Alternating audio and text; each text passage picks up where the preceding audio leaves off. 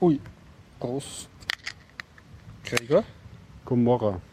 Gomorra. Passt. Sodom und Gomorra, oder? Mhm. Und Sie lauschen dem Biertaucher Podcast 177 ja. am 13. Oktober 2014. Wir befinden uns im alten AKH, Mhm. Innenhof 2, immer noch, weil es ist noch nicht zu kalt, mit freundlichster Unterstützung vom Wukonic.com, der Internetagentur aus Österreich vom Jörg. Danke an dieser Stelle. Und mit besonderem Dank allen unseren vielen Flatterer. Flatterspenderern, vor allem Bernd Schlapsi. Wir haben im September circa 5 Euro bekommen von Flatter Mhm. für Biertaucher Podcast, was uns enorm freut. Danke, danke, danke, ja. Das ist wirklich urleibend. So, Was hast du erlebt? Ja, Also ich jetzt- so viel jetzt erlebt, schnapp du dir weg, ja. Ah, ja, ja. Ich fragte, hast du auch etwas erlebt? ja, ja, ich habe ähm, ein bisschen was erlebt. Ähm, ich war Rollenspielen. Ich habe diesmal das Rollenspielsystem Savage Worlds ähm, Okay. ausprobiert in einer Gruppe ähm, und ansonsten habe ich ein bisschen ähm, auf die Glotze geschaut. Die, die Ja. italienische Serie Gomorra und die amerikanische Serie Orange is the New Black geschaut. Jetzt checke ich erst Gomorra, die Mafia-Serie, Ja, die ja, im. Spiegel gefeatured wurde. Aha, wurde ja, ja, okay, das habe ich nicht mitbekommen. Und ansonsten habe ich so ein bisschen Tech-Kladderadatsch. Okay. Ich war auf der Game City drei Tage lang. Äh, während ich auf der Game City war, war ich auch noch auf der Demo gegen Netzsperren. Okay. Habe dort interviewt den Vorsitzenden des Vereins für Anti-Piraterie, der auch gleichzeitig der ist, der uns die Festplattenabgabe einbrockt und jetzt eben Netzsperren für die Musik- und Film, äh, Entschuldigung, für die Filmindustrie durchsetzt. Und Sie hören ihn in diesem Podcast im Anschluss im Originalton. Das wird ja ein spannendes Interview, oder? Zwischen euch beiden. Äh, ja, ich habe nicht viel reden müssen, aber dazu gleich später. Und äh, außerdem auf der Game City ist jemand zu mir gekommen, der wurde empfohlen von meinen Standnachbarn letztes Mal, von den Typen von Senoi. Und der ist ein, ein, wie soll man das sagen, ein Spiele-Startup. Also sie haben ihr erstes Spiel jetzt gelauncht und das heißt Blockadillo. Es geht um ein hüpfendes Gürteltier und den habe ich auch im Interview, das hören Sie auch im Anschluss an diesen Podcast, im Originalton. Sehr netter junger Mann und erzählt, wie das ist, wenn man auf äh, Google Play launcht. gut. Da werde ich natürlich ranflanschen. Genau, der liebe Gregor alter wird Qualität. das ranflanschen. und Sie, ich glaube, ich werde beide Files auch, Sie sind extra am Server, ich werde es dann noch einmal verlinken in den Shownotes, wenn Sie nur diese Files hören wollen. Oder? Ja, beginnen wir vielleicht mal so mit einem leichten Roundup, was ich mir so an Techie-Themen Ja. zusammengeschrieben habe. Was mir nämlich aufgefallen ist, ist neue Hardware ist im Kommen. Die äh, Anona Box, das soll sein, äh, ist ein Kickstarter-Projekt Mhm. und soll eine kleine Box sein, ähm, die dir das Tor-Protokoll implementiert. Ah, das so die heißt, anonym Anti-NSA-Box. Richtig, sozusagen. Made in also China. Anonymi anonymisiertes Ding. Ja, ähm, insofern ist es schon mal interessant zu lesen. Im Bericht wird Mhm. erwähnt, dass äh, sowohl Hardware als auch Software Open Source sein Mhm. soll. Sehr gut, sehr gut. Also Was- Open Hardware, Open so Was ja, Software. was ja eigentlich schon mal Mhm. eine Grundvoraussetzung ist für derlei Boxen und ähm, hier jetzt anscheinend auch umgesetzt wird. Ja, jetzt interessiert, auf Kickstarter Mhm. gehen, dann nochmal nachlesen. Ähm, ich persönlich finde das auf jeden Fall gut, weil das ähm, Aufmerksamkeit fürs Thema schafft und dass die Leute sich mit, diesen, ähm, mit dieser kleinen Hardware vielleicht auseinandersetzen. Das soll, glaube ich, um, um die 65 Dollar kosten. Mhm. Also zusätzlich dann gibt's noch wahrscheinlich Versandkosten Mhm, mhm. aus Amerika. Äh, ich finde es jetzt für mich persönlich nicht so sexy. Ich würde natürlich äh, auch gern äh, die Router-Funktionalität ähm, gleich auch im selben Kastel haben. Mhm, weißt? mhm. Weil ich, hab- ich was habe ich jetzt für Kastel zu Hause stehen, um mich mit dem Ja, Internet aber zu du, wenn es? Open Hardware ist, kannst du das ja selber dazu schweißen. Ja, ja, genau. Naja, zu- dazu schweißen ist die Frage, Mhm. was für Anschlüsse da sind. Ja. Ich würde es jetzt zwischen Modem und äh, Mhm. oder Modem und Internetzeug äh, Zeug schließen mhm. oder Modem und Router schließen. Wahrscheinlich Modem und Router ähm, ist der richtige Ort. Aber dann habe ich wieder drei Kasteln, die da irgendwie befeuert ich ahne schon den Beruf des sich mit Kastel Auskenner und Aufsteller für den Ja, und dann Freundeskreis, ich dann man, vielleicht hat man dann noch einen Raspberry Pi als Medienbox Mhm. und blablabla, das sortiert sich auf. Ich hätte das gerne in einem Router ähm, vereinigt und ich Ja, hätte jetzt das eigentlich rundum sorglos Kastel. Genau, das rundum sorglos Kasten. Und in Sachen Router muss man sich auch nichts einbilden. Es gibt äh, da äh, sehr viel Aufholbedarf, Mhm. weil man kann sich zwar jetzt einen einen Netgear-Router kaufen und dort eine freie Firmware draufspielen, so wie die Wobei man sagen muss, wer tut denn das schon? Das tun die, die wirklichen Freaks, ne, dem Rest der Menschheit. Genau, deswegen ja würde ich sagen, einen Open Hardware Router Mhm. mit einem DDWRT oder einer offenen Distribution, die gut ist, mit implementierter Tor-Funktionalität, das wäre eigentlich so eine Hardware, die mich jetzt so wirklich anfixen würde. Man Aber kann sich nur freuen für deine Gesundheit, Gregor, dass du nicht Unternehmer bist, weil würdest du diese Idee jetzt durchsetzen, hättest du sicher schon ein Gewicht an den Füßen und wärst in einem Stausee versenkt worden wegen, so wegen nicht. Gefährdung diverser Konzerne und Dienste, die, denen das gar nicht passt. gute Idee, gehen Sie da mal nach hinten. genau. Ja, das war so, so die erste Ding. Ein kleine, eine, vielleicht eine kleine News hätte ich dann noch, die ich noch ranschieben kann. Ähm, ein Fundraising in der Schweiz wurde gestartet Ja. von einem gewissen Wilhelm Tux. Wilhelm Ähm, Tux. Ja, interessant. Ja, habe ich auf um, Open Heise, Name, ja. auf Okay, Open ja. Heise gelesen. Und darum geht es, dass ähm, die Funktionalität zum ähm, digitalen Signieren von PDFs Ah, äh, schön, die ist ja. jetzt schon experimentell vorhanden Mhm. ähm, für normale ODF-Dateien. Das ist das Default ähm, Open Office äh. Also hast du jetzt gesagt PDF oder ODF? ODF, ODF gibt's schon. Na, das, genau, gibt's schon. Mhm, Und, und PDF für- soll ist experimentell und um das zu vollenden Aber ich weiß, dass äh, Geld zugeschossen werden soll. unter, unter Windows-Systemen verkauft PDF schon so ein Feature in der Profi-Version, wo du dann so signieren kannst. Aber das ist wahrscheinlich eine freie Umsetzung, die Das sollte wahrscheinlich dann eine Mhm, freie mhm, Umsetzung sein. Ich kann mir vorstellen, dass diese Lösung, die jetzt zum jetzigen Signieren Ja. von Adobe stammt. Ja, ja, nein, die, Ja. die ist auch nicht Genau, kompatibel also- mit irgendwas, was nicht Adobe hat. Okay, alles klar, na dann. Äh, auch interessant, können wir dann verlinken. Ich habe mir Mhm. jetzt die Spendenseite selber nicht ähm, angeschaut, deshalb war jetzt im Artikel nicht wirklich erwähnt, Mhm. auf, ob das auf einer Plattform stattfindet oder ob das Mhm, was selbst gebasteltes ist. Also da müsste man noch weiter recherchieren. Fand ich aber immer gut und LibreOffice kann man immer wieder mal erwähnen, weil das sind vielleicht nicht die größten Popstars. So insofern wie die, wie die äh, so Game Designer ein neues Game kommt raus, aber sie machen So, eine irrsinnig wichtige Ja, na, Aufgabe sowieso. einfach. Ohne LibreOffice du. könnte könnt mein Büro einpacken. ja. Habe ich mich gefreut. Das war's. Das war's Viel mehr mit meinem. hast du gesagt. Ja, ja, viel mehr habe Rollenspiel ich hast auch. du gesagt. Rollenspiel habe ich auch. Okay, richtig, du hast ja. du mich dann unterbrechen. ja, ich viel zu unterbreche dich. Mach du mal das. Okay, Glaube ich, kann nicht schaden. ja, ja, äh, also ich, ich habe am, ich glaube am Freit, am Donnerstag, genau, am Donnerstagabend habe ich auf netzpolitik.org eine Meldung gelesen, dass, das ist eine deutsche Seite, die also News sammelt, Ja. dass in Österreich, in Wien vor dem Verband, äh, vor dem Verband für Anti-Piraterie in der Film- und Mu Musikwirtschaft, dass da eine Demo gegen Netzsperren stattfinden wird, weil man diesen Verband hauptverantwortlich dafür macht, dass er sozusagen das jetzt durchgefochten hat und dass in Österreich jetzt Netzsperren etabliert sein, betrifft derzeit vor allem Kino.to, aber es sind noch weitere in Mhm. Planung. Also Netzsperren ist jetzt in Österreich traurige Realität. Und dann habe ich die Game City gehabt am Freitag und zum Glück waren so viele FSFE-Mitarbeiter an meinem Stand. Ich habe einen Stand mit FSFE und Spielen Programmieren, aber Gemeinschaftsstand. Und dann habe ich mich um 14 Uhr kurz davonstellen können auf diese Demo Mhm. und dort eben auch mein Mikrofon ausgepackt und Fotos gemacht. Das Ganze war dann ziemlich, wie soll ich sagen, organisiert und auch optisch besetzt von der Piratenpartei. Also wenn ich es jetzt nicht gewusst hätte, dass die Demo ist, hätte es mich abgeschreckt, weil ich mir gedacht hätte, das wäre jetzt äh, die Piratenpartei macht einen Infostand vor der Wirtschaftskammer. Also Das es war für mich nicht ersichtlich, dass das eine überparteiliche Demo ist und so. Aber Ehre wem Ehre gebührt, sie haben sich überhaupt das, das organisiert und die Demo angezeigt und das aufgestellt und so. Und ja, und äh, dann äh, ist der Hausmeister gekommen und gefragt, wer ist denn da der Chef und so. Und ja, ja, und äh, wann jetzt 100 Leute sind, dass wir den Gehsteig frei halten. Und ich habe ihn dann beruhigt, ja, wir wären wahrscheinlich nicht 100 Leute und so.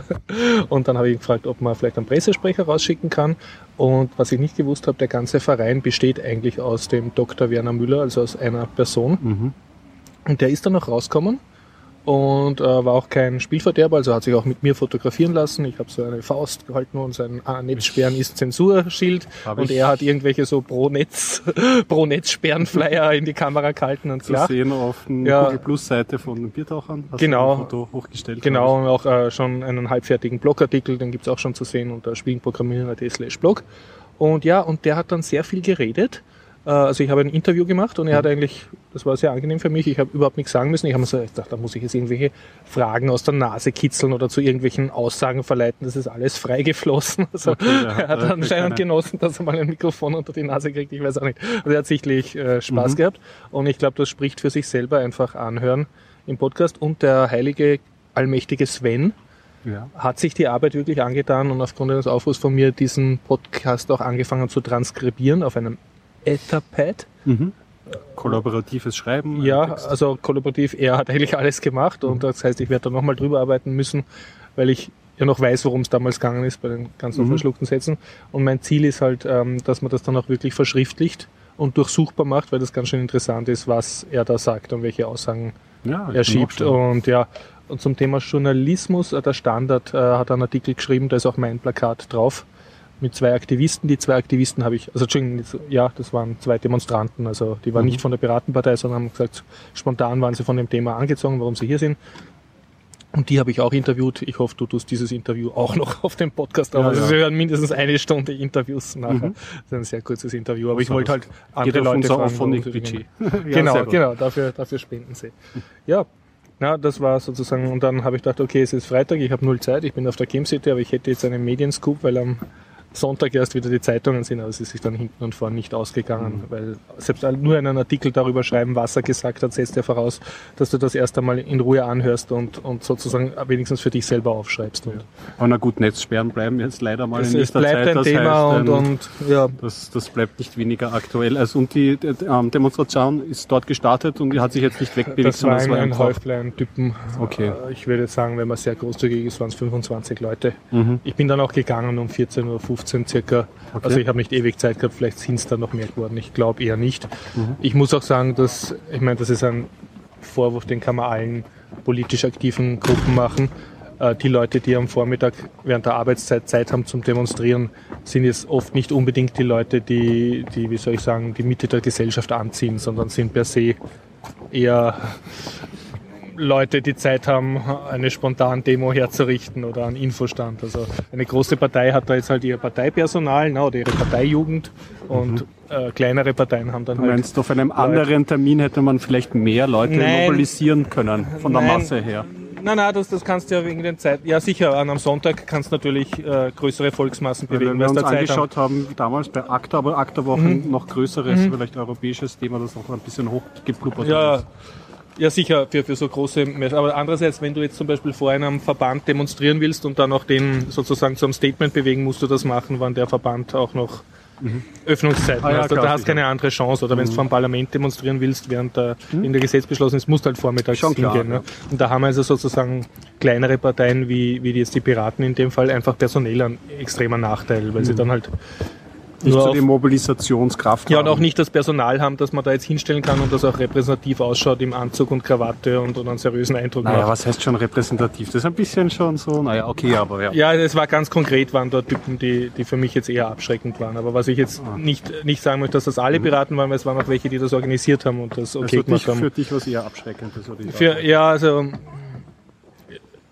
wie soll ich sagen, ich habe mich mit den Aussagen identifizieren können, aber nicht mit der Art des Auftretens. Mhm. Aber es ist jetzt für die Piraten kein Problem, weil ich jetzt nicht ihre primäre Zielgruppe bin. Also ich freue mich trotzdem, dass sie das gemacht haben. Sie hätten dich wahrscheinlich gerne als primär. Ja, aber sie haben mich dadurch sozusagen durch ganz konkret jetzt durch das Personal, was sie vor Ort gehabt haben, eher abgeschreckt. Ne?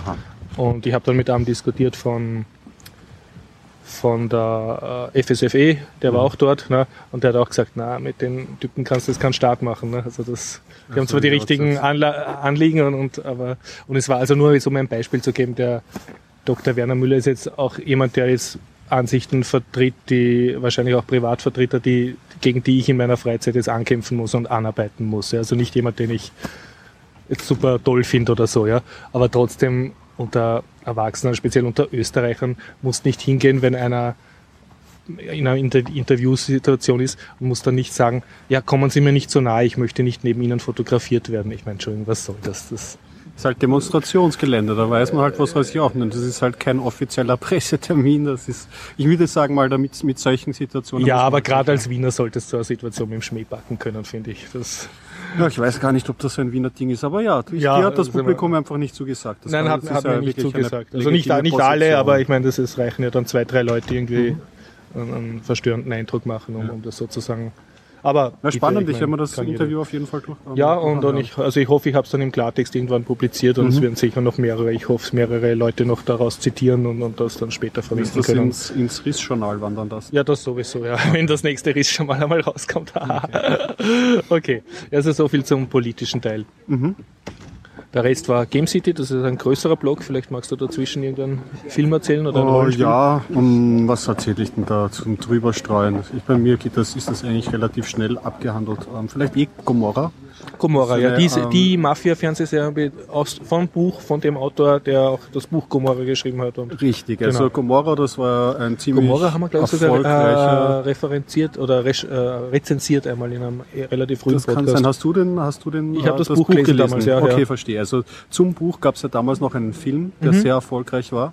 Und Gomorra, also kannst du noch Genau, Buch Kinofilm, ja, den kann man auch noch. Ja, der war genau. sehr verstörend auch, weil es eigentlich nur brutale Gewalt und Chuck, Chuck, Chuck und, und eigentlich sehr depressiv von der Aussage her. Richtig, also wenn man es jetzt so von der Mafia-Genre Film ähm, her aufrollen möchte, man ist ja eigentlich eher so die Martin Scorsese amerikanische ästhetisierte Das ist genau die Oder Zertrümmerung Coppola- des, des Mafia, Coppola Mafia oder Coppola, Ethik, die, genau ne? richtig, äh, der Pate oder so. Mhm. Und das ist eigentlich, äh, wie du schon gemeint hast, irgendwie die Zerstörung des Genres. Insofern, es spielt halt wirklich in den dreckigen Vorstädten von Neapel, Ja. die Serie zumindest.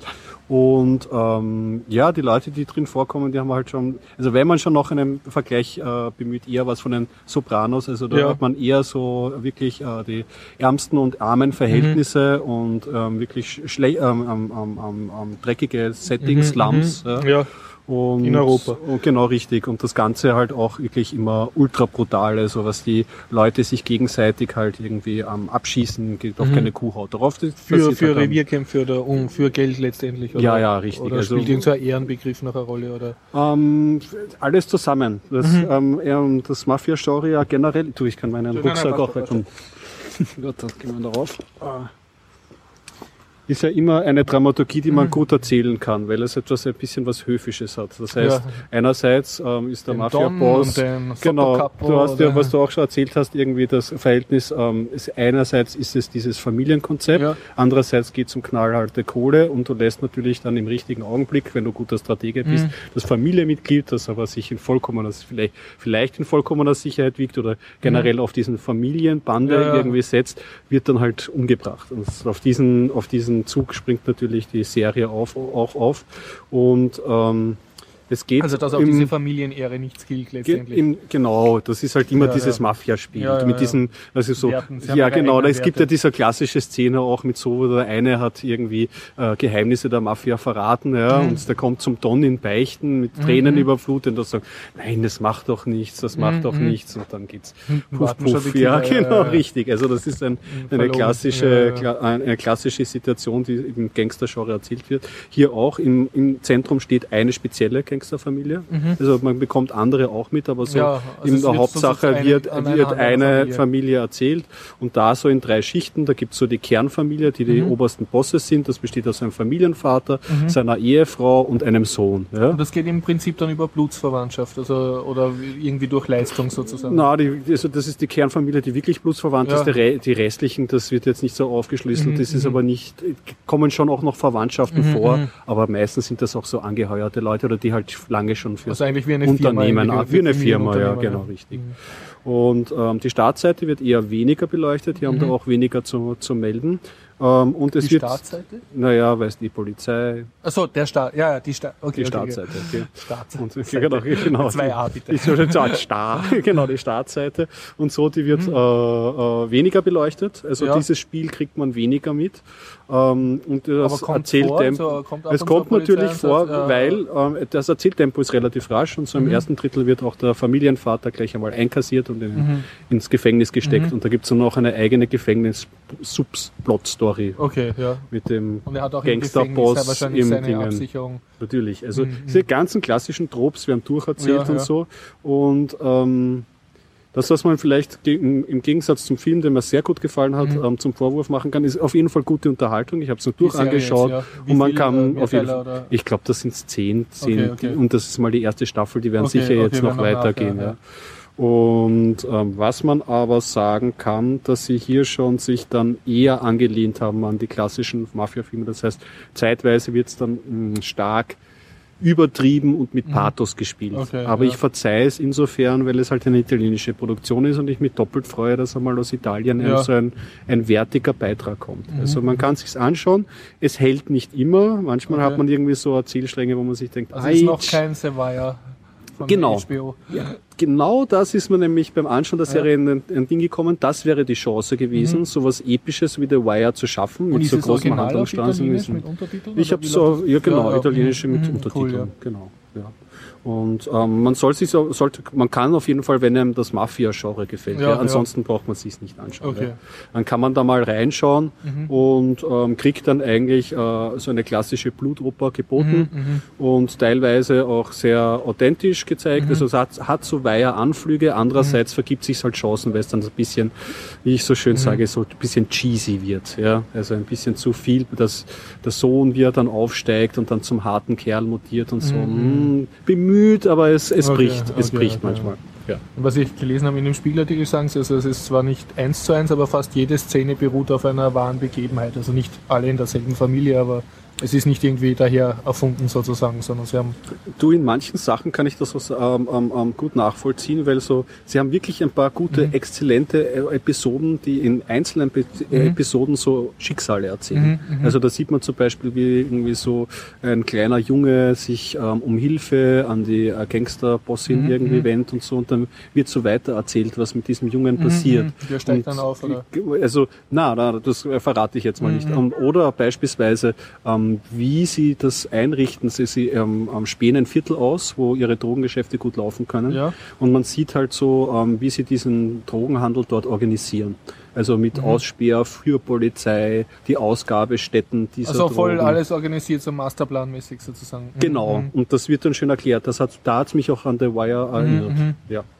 Das ist auch eine Firma mit den ganzen Strukturen dann wahrscheinlich und, und Hierarchieebenen. Und Ja, ja, ja. Also, also es ist ein durchwachsenes Schauerlebnis, aber es hat mich bei der Stange gehalten und Mhm. Italienisch mit ähm, ähm, den Untertiteln angeschaut. Ist in Ordnung. Also Gomorra. ja, Gomorra. Wahrlich. Gomorra. Ja, und ja, wirklich halt, es ist halt schon, äh, die, also die Härte, das war ihnen schon sehr, sehr wichtig, dass das Mhm. dann auch äh, gezeigt wird. Also man werden viele Leute in, ähm, von, von jungen Italienern in schlechter Kleidung oder in so Okay. Mafia-Style-Kleidung äh, hingerichtet, kann man Und sagen. irgendwie so eine, eine Zivilgesellschaftsanflug, also irgendwie bei The Wire hast du es ja manchmal dann halt einer, der dann den Ausstieg schafft oder also meistens nur eine Nebenfigur, die versucht dann einfach wegzugehen. Du, da Also- ist es oder ziemlich, das, da, das da vor? schaut es ein bisschen trostlos aus Mhm. in der Sachen aus. Also wenn du dort sozusagen aufwächst, hast du sozusagen schon verloren. es ist, in, die, in dieser Beziehung ist es ziemlich dystopisch. Mhm, also da, da sind da scheiden die Charaktere Mhm. eher oft aus, was ja auch aber so einen Wert dieser, also, Ja. oder den Spannungsbogen steigern kann. Das Ding ist halt, sie haben es halt nicht ganz so wie auf, Ge- also, also in Sachen Hauptcharaktere äh, Charaktere Mhm. sterben, kann man ja Game of Thrones herbeiziehen. Es gibt schon ein paar Charaktere, man kann sich zwar nie sicher sein, Ja. dass die überleben, aber man hat dann Mhm. schon so ein paar Kandidaten im Blick. Also in dem äh, Sinn möchte ich auf das Buch vom Autor eben zurückverweisen.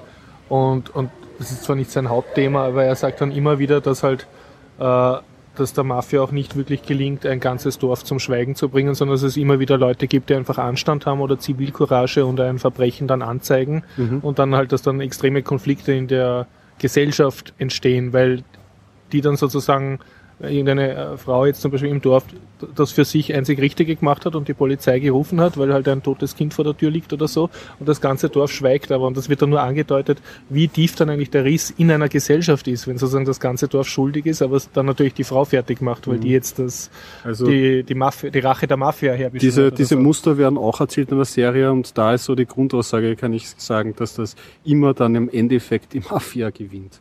Macht, das böse Sieg. Ja, das Böse siegt immer. Ja, Also, das ist das ist wahrscheinlich der halt, Grund, warum viele Leute auswandern von dort. Ne?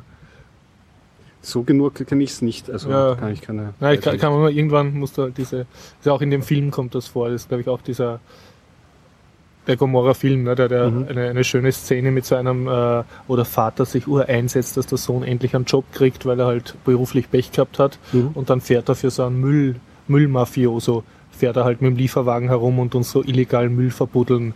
Und, und dann sieht man in einer Szene halt, wie er dann einfach äh, sozusagen kündigt und, und nach Norden geht. Also er, er verzichtet, er ist sozusagen wieder lieber arbeitslos und macht sich das mit seinem Gewissen Flucht. aus, als da weiter äh, Müll zu verbuddeln. Mhm. Also das, also die, dass du das immer noch in gewissen Maßen selbst in der Hand hast. Aber anscheinend ja. ist das nicht das Thema von der Serie.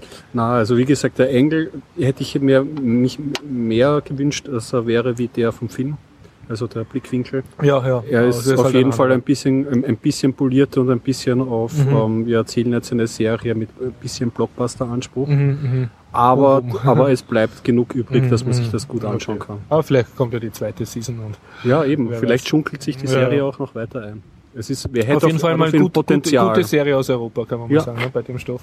Mhm. Ja, na super. Ja, du, die hat so groß. ja, ich über, über, Oder soll ich noch was einschieben? Nein, nein, ich mache nachher dann. Ich ja. überlege nur, ob ich außer der Game City noch irgendein Thema habe, aber habe ich eigentlich eh nicht.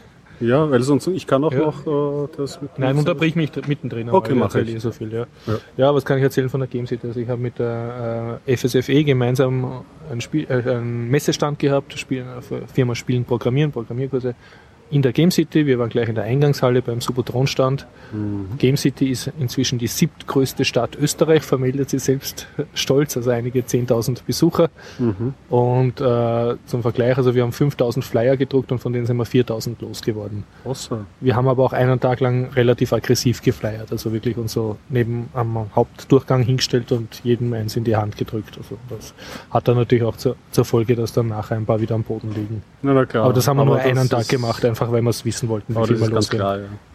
mhm. Den Flyer, den habe ich uns für dich mitgebracht. Ja, zeig mal her. Ich hoffe, du sprichst jetzt so Sachen wie wertig aus. Also. ja, genau. Also er ist schon mal hochglanz, er greift sich wertig an. Matt bitte, nicht mhm. hochglanz. ah, ist das matt? Okay. Ja, ja aber es ist zumindest glatt, es ist so nicht laminiert, aber es hat diesen Prospekt. Es genau, ja, Prospekt also Aufklapp, den gibt es übrigens äh, einfach spielprogrammieren.at äh, slash blog. Den gibt es mhm. zum Download, alles frei lizenziert. Schon Flyer sind wir sehr stolz. Der Franz hat drei Tage, Tage lang layoutet an dem Flyer. Mhm. Der Stallmann ist gleich da unten. Der Stallmann ist gleich auf der Vorderseite, ja. ja, ja. Und was ist das für ein Spiel, das wir da im Hintergrund sehen? Äh, das ist Zero AD. Ah, okay. Da haben wir auch schon mal im Podcast Ja, ja, das war dieser. Ähm, die machen sehr schöne Grafik, so ein Realtime-Strategiespiel im Stil von Age of Empires. Ja, cool. Und da ist er gleich informativ. Die vier, vier Grundfreiheiten werden da gleich ähm, definiert. Ja, also wir haben ziemlich viel Politik hineingepackt in den Flyer. Also es wird erklärt, was freie Software ist, äh, im Gegensatz auch zu Open Source, was die vier Grundfreiheiten der GPL sind. Mhm.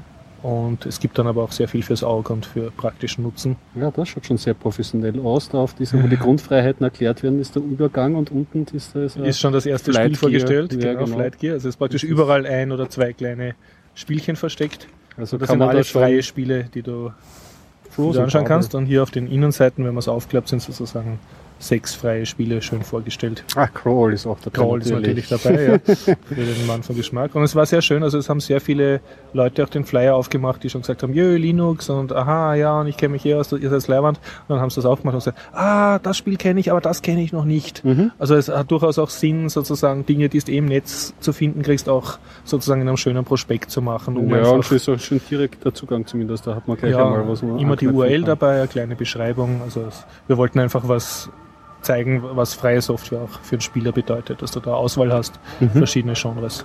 Und okay. ganz hinten ist noch eine kleine Werbung von mir über Programmierkurse. Ah, okay, ja, ja. Und, und auch vom Stallmann ein Zitat, warum, also warum nicht freie Spiele keine gute Idee sind. das habt ihr jetzt mit dem ähm, Scribe, Scribe ähm, ähm, das, ist, äh, das hat er, also nicht, das hat allein der Franz gemacht mhm. mit dem Scribus. Ich habe nur die Texte und die Scribus Bilder zusammengesucht. Ja. Scribus, ja. Und ja, ich werde schauen, dass ich mich mit dem jetzt einarbeite und das nächste RIS-Journal vielleicht damit layoute und dann kann ich mehr darüber erzählen. Ja, schaut gut aus.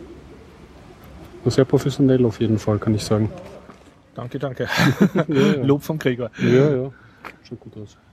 Ja, und das und hat natürlich Spaß das gemacht. Ausge das, das war auf dem Tisch. Wir haben also 5000 Stück äh, wurden geliefert und, und, von denen sind wir 4000 losgeworden. Mhm. Und das war einfach schön, wenn du einen, einen, hochqualitativen Folder hast und den auch freigebig hergeben kannst und nicht geizen musst damit. Ja, besonders. Und das war eigentlich auch, das hat natürlich FSFE sonst noch äh, andere Werbemittel gehabt, also so kleine Faltfolder über freie Software, Pickeln für Kinder, mhm. so, so ein, ein, Flugblatt, wo verschiedene Linux-Distros drauf waren.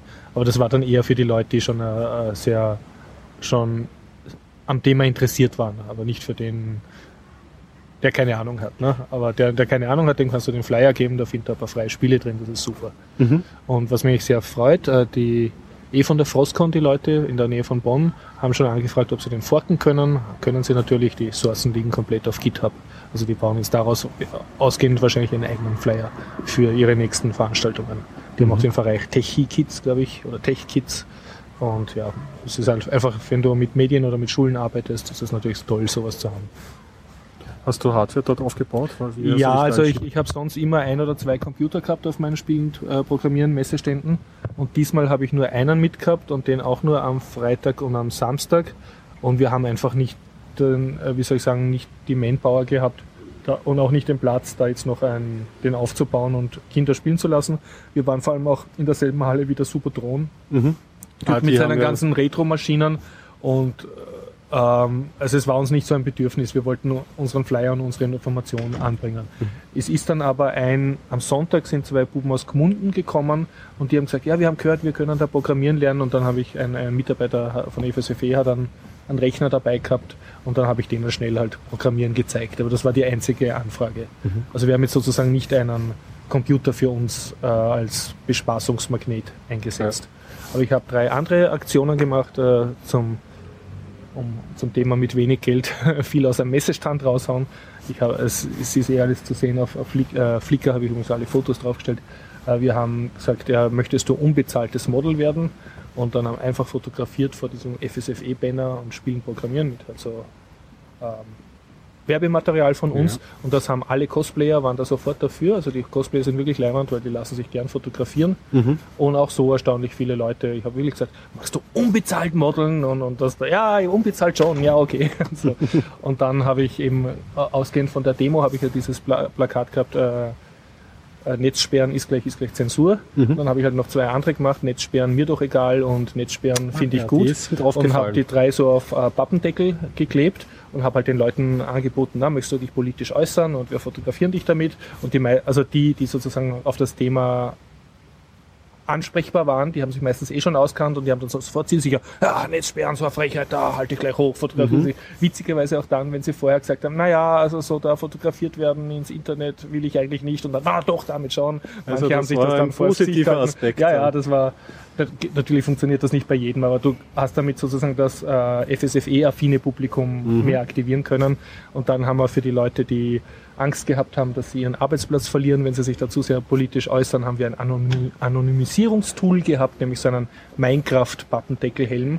Also das ist so ein, ein Pappkarton, der so ausschaut wie dieser Kopf von dem Steve, dieser minecraft sozusagen. Ja, und dann hast du dir das aufgesetzt und das war natürlich auch der Hit für Kinder, haben das vor allem mögen. Die mhm. mögen Minecraft und haben sich damit fotografieren lassen. Schön. So, und dann haben wir noch, ja, in unserem Faltfolder, den haben wir vier Leuten, haben den mindestens viermal durchgelesen, inklusive mir, also auf Rechtschreibfehler. Und natürlich ja, dann haben wir gesagt, okay, jetzt geht ein Druck und dann wir ein Druck waren, ah, okay, ein Rechtschreibfehler haben wir übersehen. Also wir haben gewusst, es ist ein Fehler drinnen. Ne? Habe ich dann halt so einen Zettel gemacht am Stand. Also finde den Rechtschreibfehler in unserem Faltfolder und du darfst einmal in den Sack mit Schoko greifen. Also wir haben 40 Euro haben wir Schokolade gekauft in so eine riesige Hofer Tragtasche und das schaut natürlich toll aus, sonst du in einem riesigen Schokosack umeinander wühlen kannst. Ja, ja. Okay. ja, und, und was, ist, was ist passiert? Ja, die äh, Kinder haben, haben sich wirklich den, äh, den Prospekt genommen, auf die Stufen gesetzt und den stundenlang studiert, um mhm. Fehler zu finden. Das war natürlich genau das, was ich wollte. Ne? Und ja, äh, äh acht Fehler Wirklich acht ja, verschiedene ja. Fehler konnten Und ich, ich nehme an, uns ist dann die Schoko ausgegangen am Sonntag, weil ich nehme an, es wären noch mehr gefunden worden, hätte man das länger laufen lassen. Also wir haben den Wettbewerb dann wieder entfernt. Also einfach, einfach auch ein Zeichen, dass, dass das am Bildschirm Korrekturlesen extrem anstrengend ist. Mhm. Und, und du, du brauchst es sozusagen ausgedruckt, um vernünftig Korrektur lesen zu können und selbst dann ist es noch schwierig. Ja, kenne ich, weiß ich. Ja, so. so er, hat, er hat jetzt eben Fehler. Aber es ist ja die erste Version, man kann es ja forken und eine bessere nachschießen. Ja, wirst du das auf GitHub stellen? Ist, ist schon auf ist GitHub, schon, ja. GitHub, Spielen, Programmieren, Slash, Faltfolder, bla bla. Ah, nice, nice. Ja, das waren sozusagen unsere Werbemittel. Ja, und ähm, ja, und dann haben wir noch so einen, einen Blog aufgelegt. Das war eine eher so blöde Idee. Also, äh, weil wir halt so viele Cosplayer und Leute fotografiert haben, haben wir dann äh, so einen DIN A4-Blog hingelegt und gesagt, ja, schreibst deine E-Mail-Adresse auf und wir schicken dir dann den Link mit dem Foto zu. Okay. Und das, jetzt muss ich natürlich irgendwann drei Tage Zeit haben, um diese ganzen E-Mail-Adressen einzutippen. Und ich habe aber jetzt schon gemerkt, obwohl die Leute in Blogschrift geschrieben haben, ist das extrem mühsam, eine handgeschriebene E-Mail-Adresse einzutippen, weil du kannst da sicher sein, dass in 50% bounce die, weil halt mhm. falsch geschrieben oder du kannst irgendein Zeichen nicht lesen und oft sind es Kinder, sind sie dann auch nicht so sicher. Oder manche schreiben nicht in Blogschrift, sondern halt. Also Lerneffekt fürs nächste Mal gleich digital erfassen. Ja, irgendwie, irgendwie gleich digital, aber ich habe jetzt kein schickes ja, ja, äh, iPad herumliegen gehabt und äh, einfach nicht gewusst, wie ich es anders. Aber ich, ich sehe jetzt erst, was das für Arbeit ist für so Typen, die einfach nur, was weiß ich, in einem Lokal oder in einem Kino hast du oft trag deine E-Mail-Adresse ein für und wir schicken dir diese. Ja. ist einfach eine extreme Arbeit, dieses Schriftliche dann wieder einzutippen und äh, sicher, ja. digital zu erfassen. Halt, ja frage mich gerade, wann ich mich das letzte Mal auf diese Weise im Newsletter angemeldet habe. das war, glaube ich, ähm, ich glaube beim Filmcasino habe ich mich noch so. Mhm. Beim Filmcasino machen sie das noch so. Ja, ja. Aber da, da, muss halt auch jemand sitzen und ja, das dann sicher. eintippen und der muss zahlt werden oder wo auch immer. Ne? Ja, äh, und sonst, ja, ich war hochzufrieden. Ich habe erstmals, äh, wie schon erwähnt, ich habe einen, einen, einen recht, in meinen Augen jetzt vernünftigen Preis gekriegt für den Messestand, für die Messeleitung das wahrscheinlich einen, zufrieden, ja. einen eher niedrigen, aber ich finde, ich habe die letzten vier Jahre sehr viel zahlt, also mhm. kann es damit leben, vier Jahre sehr wenig zu zahlen und dafür war es jetzt angemessen. Also ja. Selbst, selbst, wenn das jetzt keinen einzigen Kontakt bringen würde, wäre es mir das wert gewesen, einfach vom Spaß sozusagen. Und, und, und genug Leute sind hinkommen, hast du eh schon Ja, wir, wir waren super. Wir waren nämlich in der Eingangshalle genau bei dem, also wenn man die Eingangshalle verlassen will. Mhm. Da war so ein Einbahnsystem, also eine Tür war zum ins Rathaus reingehen und eine war vom Rathaus Innenhof rausgehen und wir waren bei dieser Eingangstüre. Das heißt, eigentlich theoretisch mussten alle an uns vorbeigehen. In der Praxis natürlich nicht, weil es dann auch andere Eingänge gegeben hat, aber wir haben sozusagen mal alle erwischt und von denen, die halt vorbeigeströmt sind, die, die sich interessiert haben und geschaut haben, haben dann auch ein Prospekt gekriegt oder waren aktivierbar. Sehr cool. Hast du selber eine Runde drehen können eigentlich? Ich habe ja am, am Samstag eine kleine drehen können und am Sonntag dann am Abend eine, eine längere gedreht. Mhm. Und es war sehr nett, also meine ehemaligen Standnachbarn, der vom Seeneu, also das ist so ein Location-Based Game, die sind auch extra runtergekommen zu uns und haben, haben, wir haben Flyer ausgetauscht gegenseitig und so, war wirklich nett. Nice. Und, und die habe ich halt begrüßt und mich gefreut. Und äh, ein eben ein, eine neue Firma, das waren die Nachbarn von Sena, diesmal dieses Blockadillo-Spiel, mhm. äh, also sein ein Smart, Smartphone-Spiel, Hüpf, Hüpfspiel, der ist auch extra zu uns runtergekommen und dann habe ich ihn besucht und von dem hören Sie immer auch das Interview im Anschluss über. Ich habe dann ein bisschen gefragt, wie das ist, wenn man auf Google, Blue, äh, auf Google Play Store ein Spiel launcht, wie viel man davor finanzieren mhm. muss und so. Habt ihr im Rathaus aufgenommen? Ja, ja, direkt am Messestand. Man hört natürlich hinten die ganze ja, Blärgeräusche. Schauen wir mal, was Auphonic da leisten kann. Zum Thema Geräusche noch, also ich weiß nicht, wer das, äh, wessen Idee das war. Ich nehme an von der Game City insgesamt vom Konzept, aber eben die Leute stehen ja Schlange ab, ab 7 Uhr früh, dass sie dann um 9 oder um 10 hinein dürfen. Mhm. Und da stehen stundenlang Schlange. Sind um 7 Uhr früh? Ja, also wir, ich bin um 8 gekommen und da war schon eine irrsinnige Schlange. Also ja. wir haben sich um 7 schon angefangen. Und ähm, es auch immer wieder, die, das Rathaus ist ja alt, schön alt, ist über 100 Jahre alt, so alt, schöner, altgot, also ja, neugotischer Bau heißt es, glaube ich, ja. Riesig hohe Hallen. Hohe Hallen, ja. Und, und das hat halt, ist halt für eine gewisse Menschenmasse ausgelegt. Und die Feuerwehr passt da halt auf, wenn jetzt dann zu viele Leute drinnen sind in der Game City, werden so riesige schmiedeeiserne Tore zugemacht und, und dann lassen es halt keinen rein. Und dann staut sich natürlich draußen die Schlange. Und wenn dann die Tore wieder geöffnet werden, wumm, geht's so wie in der U-Bahn und es stürmt halt wieder so eine 500 Schaft Leute hinein. Und die sind dann so dicht gedrängt, da kannst du auch keinen vernünftigen Kontakt aufbauen oder irgendwem was die in die Hand drücken. Die, die spült's rein und endlich dürfen wir zum Automaten und in die 16er Zone und, und wo ist das neue Xbox-Spiel und so. Ja. ja. Also Xbox One und PS4 waren wahrscheinlich groß vertreten. Ja, ähm, es, es Microsoft hat, äh, hat mehrere so Sachen gehabt. Es gab eine eigene Ab 16 Zone, da wurden halt die Ego-Shooter hergespielt. Far Cry hat halt einen Container gehabt, wo die Leute Schlange standen und es war in dem Haupt, also in der Rathaus Haupthalle also im Festsaal des Rathauses, dort wo der Jungbürgerball ist, wo man großen Empfänge hat. Okay. wenn man das Rathaus von vorne anschaut, im Mhm, ersten da, wenn man da das ist das Schöne, ja, ja. Und, und da war eben der, die Haupthalle, da war jetzt auch eine Indie-Zone, was sehr schön war, mit so kleinen, also für eben wie Shine, oder Nice. die waren letztes Mal dort, wie Senoi, wie dieses äh, Blockadillo, wie Nur, ein paar andere. Äh, die haben sozusagen jeder eine sehr kleine Standfläche gehabt und es war dann so eine, eine Zone junger, innovativer Firmen, was ganz gut gewirkt hat gegen diese großen Konzerne, die das ist so ein sowieso bisschen aufgelockert. ja, und vor allem auch, dass die, dass die Kleinen einen Platz an der besten Location haben, hat Mhm. mir sehr gefallen. Sie haben natürlich auch Ja. zahlen müssen dafür, aber trotzdem, es war, es war, war einmal besser, als die irgendwie so an den Rand zu drängen in irgendein Stiegenhaus, wo wir, wo wir immer waren. Mhm. Hat es viele Tanzspiele gegeben, wie ich das Ja, ja, im, war, im Hof war, waren so Tanzspiele und die Leute haben da so Massen getanzt. Und, ja. ich, ich muss auch sagen, ich, ich, ich spiele mein Leben lang eigentlich Computer, also seit Mhm. ich sieben Jahre alt bin oder so. Aber ich habe mit der Game City an sich jetzt, also außerhalb von meinem eigenen Stand, sehr wenig anfangen können. Ja. Am meisten noch mit dem Supertron, also mit den alten Spielen. Übrigens der beste Automat, also Spiel, Videospiel, das gegangen ist, war Pong. Die Leute haben wie verrückt Pong gespielt, Äh, was für mich alles aussagt. Ja, ja. Ja, ja. Und weil viele kennen das ja nicht oder haben nie den Original-Pong in der Hand gehabt von dieser 70er Videospielära. Und Mhm. Microsoft hat auf ihren, ihren High-End-Geräten, äh, diesen Xbox, ich weiß nicht, 3 oder so, ist Minecraft gelaufen. Ja, Xbox One ist der aktuelle, genau. Ja, also genau. Und das sagt für mich eben auch aus, du kannst mit sehr primitiver Grafik und mit einfach, Nicht nur gelaufen, sondern auch gekauft, ja, wie Ja, wir ja, gesprochen haben. eben, also ja. das, die die Also- werden auf jeden Fall, und es, ähm, ähm, auch bei der Playstation, äh, in meinem Mhm. Podcast und so gehört, dass es auf jeden Fall, die sich ja auch bemühen, die ähm, Indie-Games auf ja, ihre ja. Plattformen zu bringen, was einfach auch wirklich Sinn macht, weil da teilweise wirklich wunderschöne Mhm. kreative Spiele drinnen sind Ja. und auch nicht immer die, weiß ich nicht, schlag mich tot, fünf- 40 plus Stunden AAA Superproduktionen spielen. na, die möchte. Triple E ist eigentlich ein Markt Ja. von vielen, aber es gibt Leute, die spielen auch gern Pong. Ja. Und für Pong brauchst du wirklich jetzt keinen großen Rechner. Ne? Weil ich früher gerne habe ich diese Pong-Tische, kannst du, kennst du diese Kaffeehaustische, wo Airhockey. diese, diese, die, nein, nein, wo, wo die Bildschirme innen, Ah, wo die flach waren. ja, genau, Mhm. eingelassen waren Ja, in ja, die Tische das war mit cool, dem Dreh. ja, das ja. war wirklich cool. Hat es nicht aufgegeben. Ich glaube in der Shopping City. Aber ja, als Schüler hast du da weggeschmissen. ich hätte gerne. ja. Also eine positive Erfahrung alles. in Ja, für mich ne? war das jetzt, also hauptsächlich durch den Preis einmal sehr positiv und auch weil wir jetzt erstmals wirklich schönes Material zum Verteilen gehabt haben. Also Mhm. schöne Prospekte. Und wir haben schon Ideen gesponnen fürs nächste Jahr, also einfach mehr Tische organisieren und dann so ein, ein also auch wirklich ein paar Videospielstationen aufbauen mit kleinen Computern.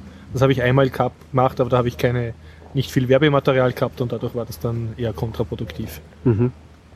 Und ja, also war auch Ja. sehr schön, dass, dass mir praktisch durchaus war der Stand von vier Leuten besetzt, alle unbezahlt.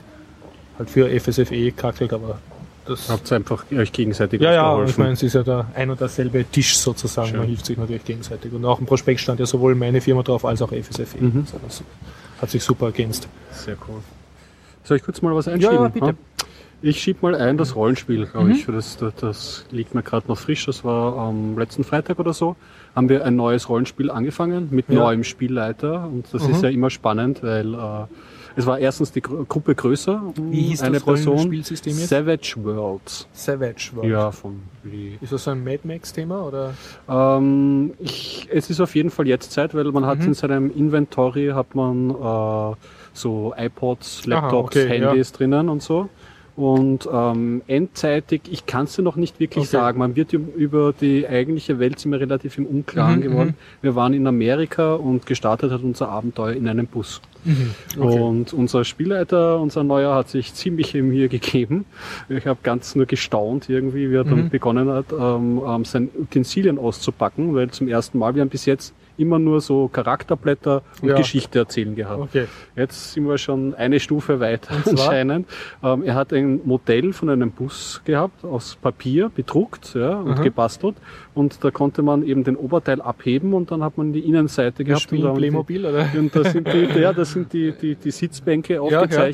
Und wir haben Spielfiguren gehabt. Wow, Und das also es geht mehr, mehr Richtung Brettspiel. Ja. Haptische. es ist zumindest auch mit, ähm, vom, vom Kampf her dann Mhm. eher so, dass du dir halt wirklich vorstellen kannst, wo du Ja, gerade ja. stehst und Cool, so. ja. genau. Und äh, nicht nur das, er hatte sogar ähm, ein kleines Soundboard mit und Boxen und hat zu gewissen Situationen die richtigen Sounds eingespielt, wie zum wow. Beispiel, wenn wir von Hunde angegriffen äh, oder wenn sie sich genähert haben oder Zombie-Attacke, mhm. wenn Schüsse gefallen sind. Und, das, so. das trägt bei zur Atmosphäre. Das hat schon funktioniert. Man muss es, äh, ja, und er hat es auch mhm. ähm, punktuell eingesetzt. Mhm. Weil natürlich, wenn du jetzt eine Aktion setzt und du hast jetzt mhm. durchgehend am, am Zombie ja, im Hintergrund, wird es ein bisschen schwierig in der großen Gruppe sich miteinander dann auch da mhm. abzusprechen auf gemütliche Weise. Also sozusagen, wenn ein neuer Effekt war, hat er den euch vorgespult, wenn erstmals Zombies waren. Also ja, ja, genau. Also cool. da hat das. Da Und das ist, ich denke, das ist automatisch an diese eine Episode von IT Crowd, wo oder, der, oder eine, ja, ja, das hat unser Rollenspiel. Und der hat dann auch so einen Soundeffekt, was halt die halbe Zeit nie funktioniert. So. Es gibt an der Stelle, kann ich auch in eine super mhm. Folge von der Sitcom Community, äh, mhm. wo, auch, wo sie auch, auch Rollen spielen, dass mhm. die sehr witzig ist. Ja, um, und ja, so, so haben wir dann gespielt. Also man hat am Anfang hat man Charakterbesprechung mhm. gehabt, jeder einzeln. Da hat man eine Karte ähm, bekommen, in die Hand gedrückt. Das ist, die war aber wirklich nicht groß, mhm. also mhm. kleiner als A5. Das war wirklich nur so ein kleines Kartel. Ja. Und da stehen irgendwie seine Skills drauf und was du halt für Inventore hast. Und in der Charakterbesprechung habe ich irgendwie so meine Vergangenheit erzählt bekommen. Ja. Also Leute, die mitspielen, jetzt kurz weghören, die ist nämlich äh, mhm. eigentlich geheim, diese Charakterstory. Hm, bei mir war es so, dass ich irgendwie so ohne Eltern aufgewachsen bin und mhm. dann in so ähm, Labors, glaube ich, gelandet bin, wo sie Versuche an mir gemacht haben. Also das ist, ist ich wurde auf meinem Charakter. Oi, oi, oi. Ja, genau, oi, oi, oi. Ich bin ein Charakter, Charakterblättchen auch so mit Wissenschaftlermantel irgendwie abgebildet. Mhm. Und ähm, als Vorgeschichte wurde uns einmal, wurden wir im Dunkeln gelassen. Wir finden uns am Anfang des Abenteuers alle in diesem Bus wieder. Mhm. Und der Buschauffeur fährt so vor sich hin und ähm, dann hat er Spielleiter gemeint, so, jetzt geht's mal los, Leute, ähm, was wollt ihr machen?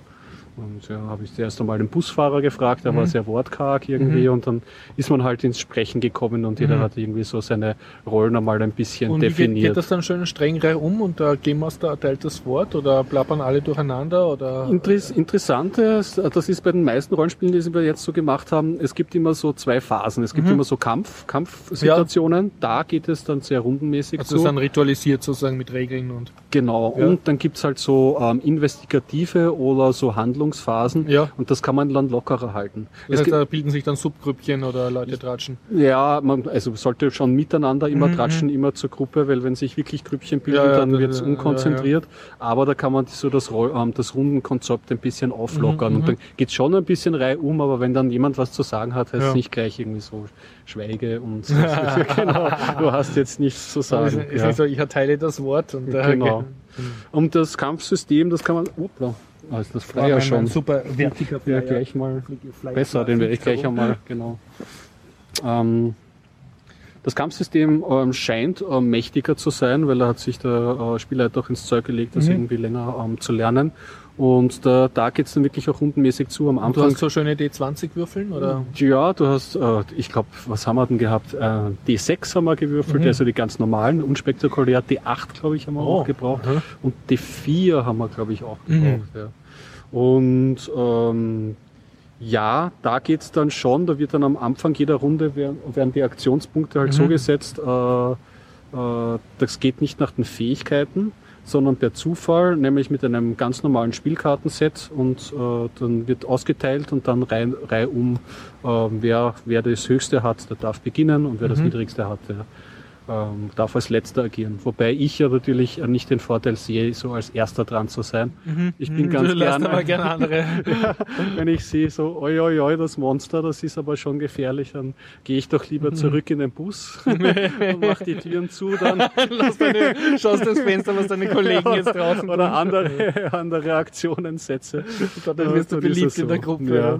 Also der Handlungsverlauf, den kann man noch kurz umreißen. Ja. Wir sind dann irgendwie, um, also ich habe mich mit einem Kollegen ähm, mhm. ein bisschen unterhalten und er hat gemeint, ja, ähm, er glaubt ans Übernatürliche und ähm, irgendwo an einem Ort ähm, soll irgendwie äh, etwas vorhanden sein, ein unsichtbarer Baum oder so mhm. und der soll dann auch beweisen, dass es unnatürliche, äh, übernatürliche mhm. Kräfte mhm. gibt und dann lasst uns da, ähm, geht der Motor ein, glaube ich, und wir werden rausgelassen vom Buschauffeur an einer Station, die mhm. aber eh Gott sei Dank dieser Ort ist, wo dieser unsichtbare mhm. Ort, ähm, dieser unsichtbare, unsichtbare Baum, Raum sein sollte. Und dann sind wir mal in, ins äh, ähm, in diesen Drugstore, halt in diese mhm. Tankstelle reingegangen. Mhm. Ich habe dort eine, eine, eine Händelkeule gekauft und eingesteckt. Und dann sind wir rausgerannt und der Busfahrer wäre weg und wir sind mhm. dann von Hunden und Zombies angegriffen ah. worden. Genau. Du hast mit der Händelkeule sehr abgewehrt. Ich wollte, ich, äh, ich wollte den Spielleiter davon überzeugen, dass ich äh, äh, Crocodile Dundee Kräfte habe und die Hunde berühren kann und die also äh, beruhigen kann und, und, und die, Händel, die, die, die, Händelkeule von mir ja. abgelegt, auch zur weiteren ja. Beruhigung. Der, das hat er mir aber nicht durchgehen lassen. Aha. Aber ein, ein, Kollege von mir hat Gott sei Dank ein Bier im, im, in der Tankstelle gekauft. Hat Eine dieses, Flasche oder? Ja genau. Aha, hat dieses vor sich hat, na, hat ja. diese vor sich abgestellt. Ich habe die Händelkeule ähm, ähm, in die Flaschen, in den Flaschenhals reingesteckt, so dass sie raussteckt. Und ein Dritter konnte dann ähm, Händelkeule mit Flasche dann so verzaubern, dass es zu einer Bombe geworden ist, die zumindest zwei äh, oder drei dieser Hunde dann umgebracht hat. Und Magie funktioniert in dem Spiel, oder? Ähm, es vor, ja, es gibt ein mhm, Magiesystem, mhm, es mhm. funktioniert Magie, ja. Also und dann ist nach dem Kampf muss man noch zu einem Landhaus kommen und so. Und es hat sich halt so klassisch entwickelt. Aber es war, ähm, ich kann es durchaus empfehlen, es hat jetzt sich gut angelassen. Aber und macht das Spaß, wenn, wenn einer kämpft und die anderen dann alle zuschauen sozusagen? Oder, oder eine Runde geht relativ schnell, wenn du mhm. würfelst und dann kriegst du den Schaden oder nicht mhm. und dann mhm. rennen die anderen. Aber ja, mhm. klar, es ist je größer die Runde, desto also mehr Zach. Ja, und desto mehr muss man sich halt konzentrieren auf das Spiel. Und, und was sagst du, ist dann eine ideale Größe? Also das sozusagen wir haben Paranoia, wird, ähm, Paranoia waren wir zu 1, 2, 3, zu viert. Mhm. Und ich würde sagen, wenn man einen Spielleiter hat und vier Personen, das ist schon, okay. das ist, das ist schon mhm. sehr okay. Ja. Mhm. Also da waren wir jetzt auch noch, also fünf Personen geht auch noch, hat ja, auch noch ja, super funktioniert.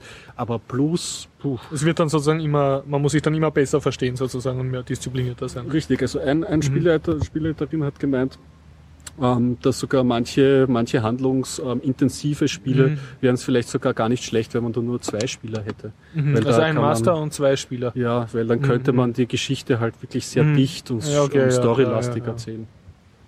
Aber ja. Coole Sache. Ja, weil ich, ich kenne es ja selber von als Spielleiter, man, man, man kriegt ja, wenn so viele Köpfe beieinander sind, ja. die alle Blödsinn anstellen, du kriegst ja keinen Handlungsstrang mehr zusammen. Weil sie laufen. Ja, genau, Gehen sie gegen dein Narrativ um vor. ja, genau. Wir wollen einmal da was machen, ja, da wollen sie das mitnehmen, das ist komplett unwichtig, da konzentrieren sie sich aber stundenlang. So aus leidvoller Erfahrung, man muss ja nur versuchen, mit einer mit einer kleinen Gruppe, also zwei plus Italienern, äh, durch Wien zu gehen. Irgendwie mit egal welchem Ziel. Ne? Alle Richtungen so davon. Ja, ja genau, es wird schwierig. Planung impossibile. ja, das war so weit von Savage Worlds. Ich werde weiter berichten. Wir haben sowieso jetzt noch äh, in Zwischenplanung, dass wir uns einem wirklich klassischen Rollenspiel nähern, nämlich äh, Warhammer. Oh, okay. Ja, dann kann ich da weiter erzählen. Hm. Hm. Ja, ich kann ein paar lustige Schwenke von der Game City noch erzählen. Ja. Ja, und also ich, ich hoffe, es hört jetzt keiner von den FSE-Typen zu, die, die dort waren. Ich werde keinen Namen nennen, aber halt Dinge, die mir aufgefallen sind.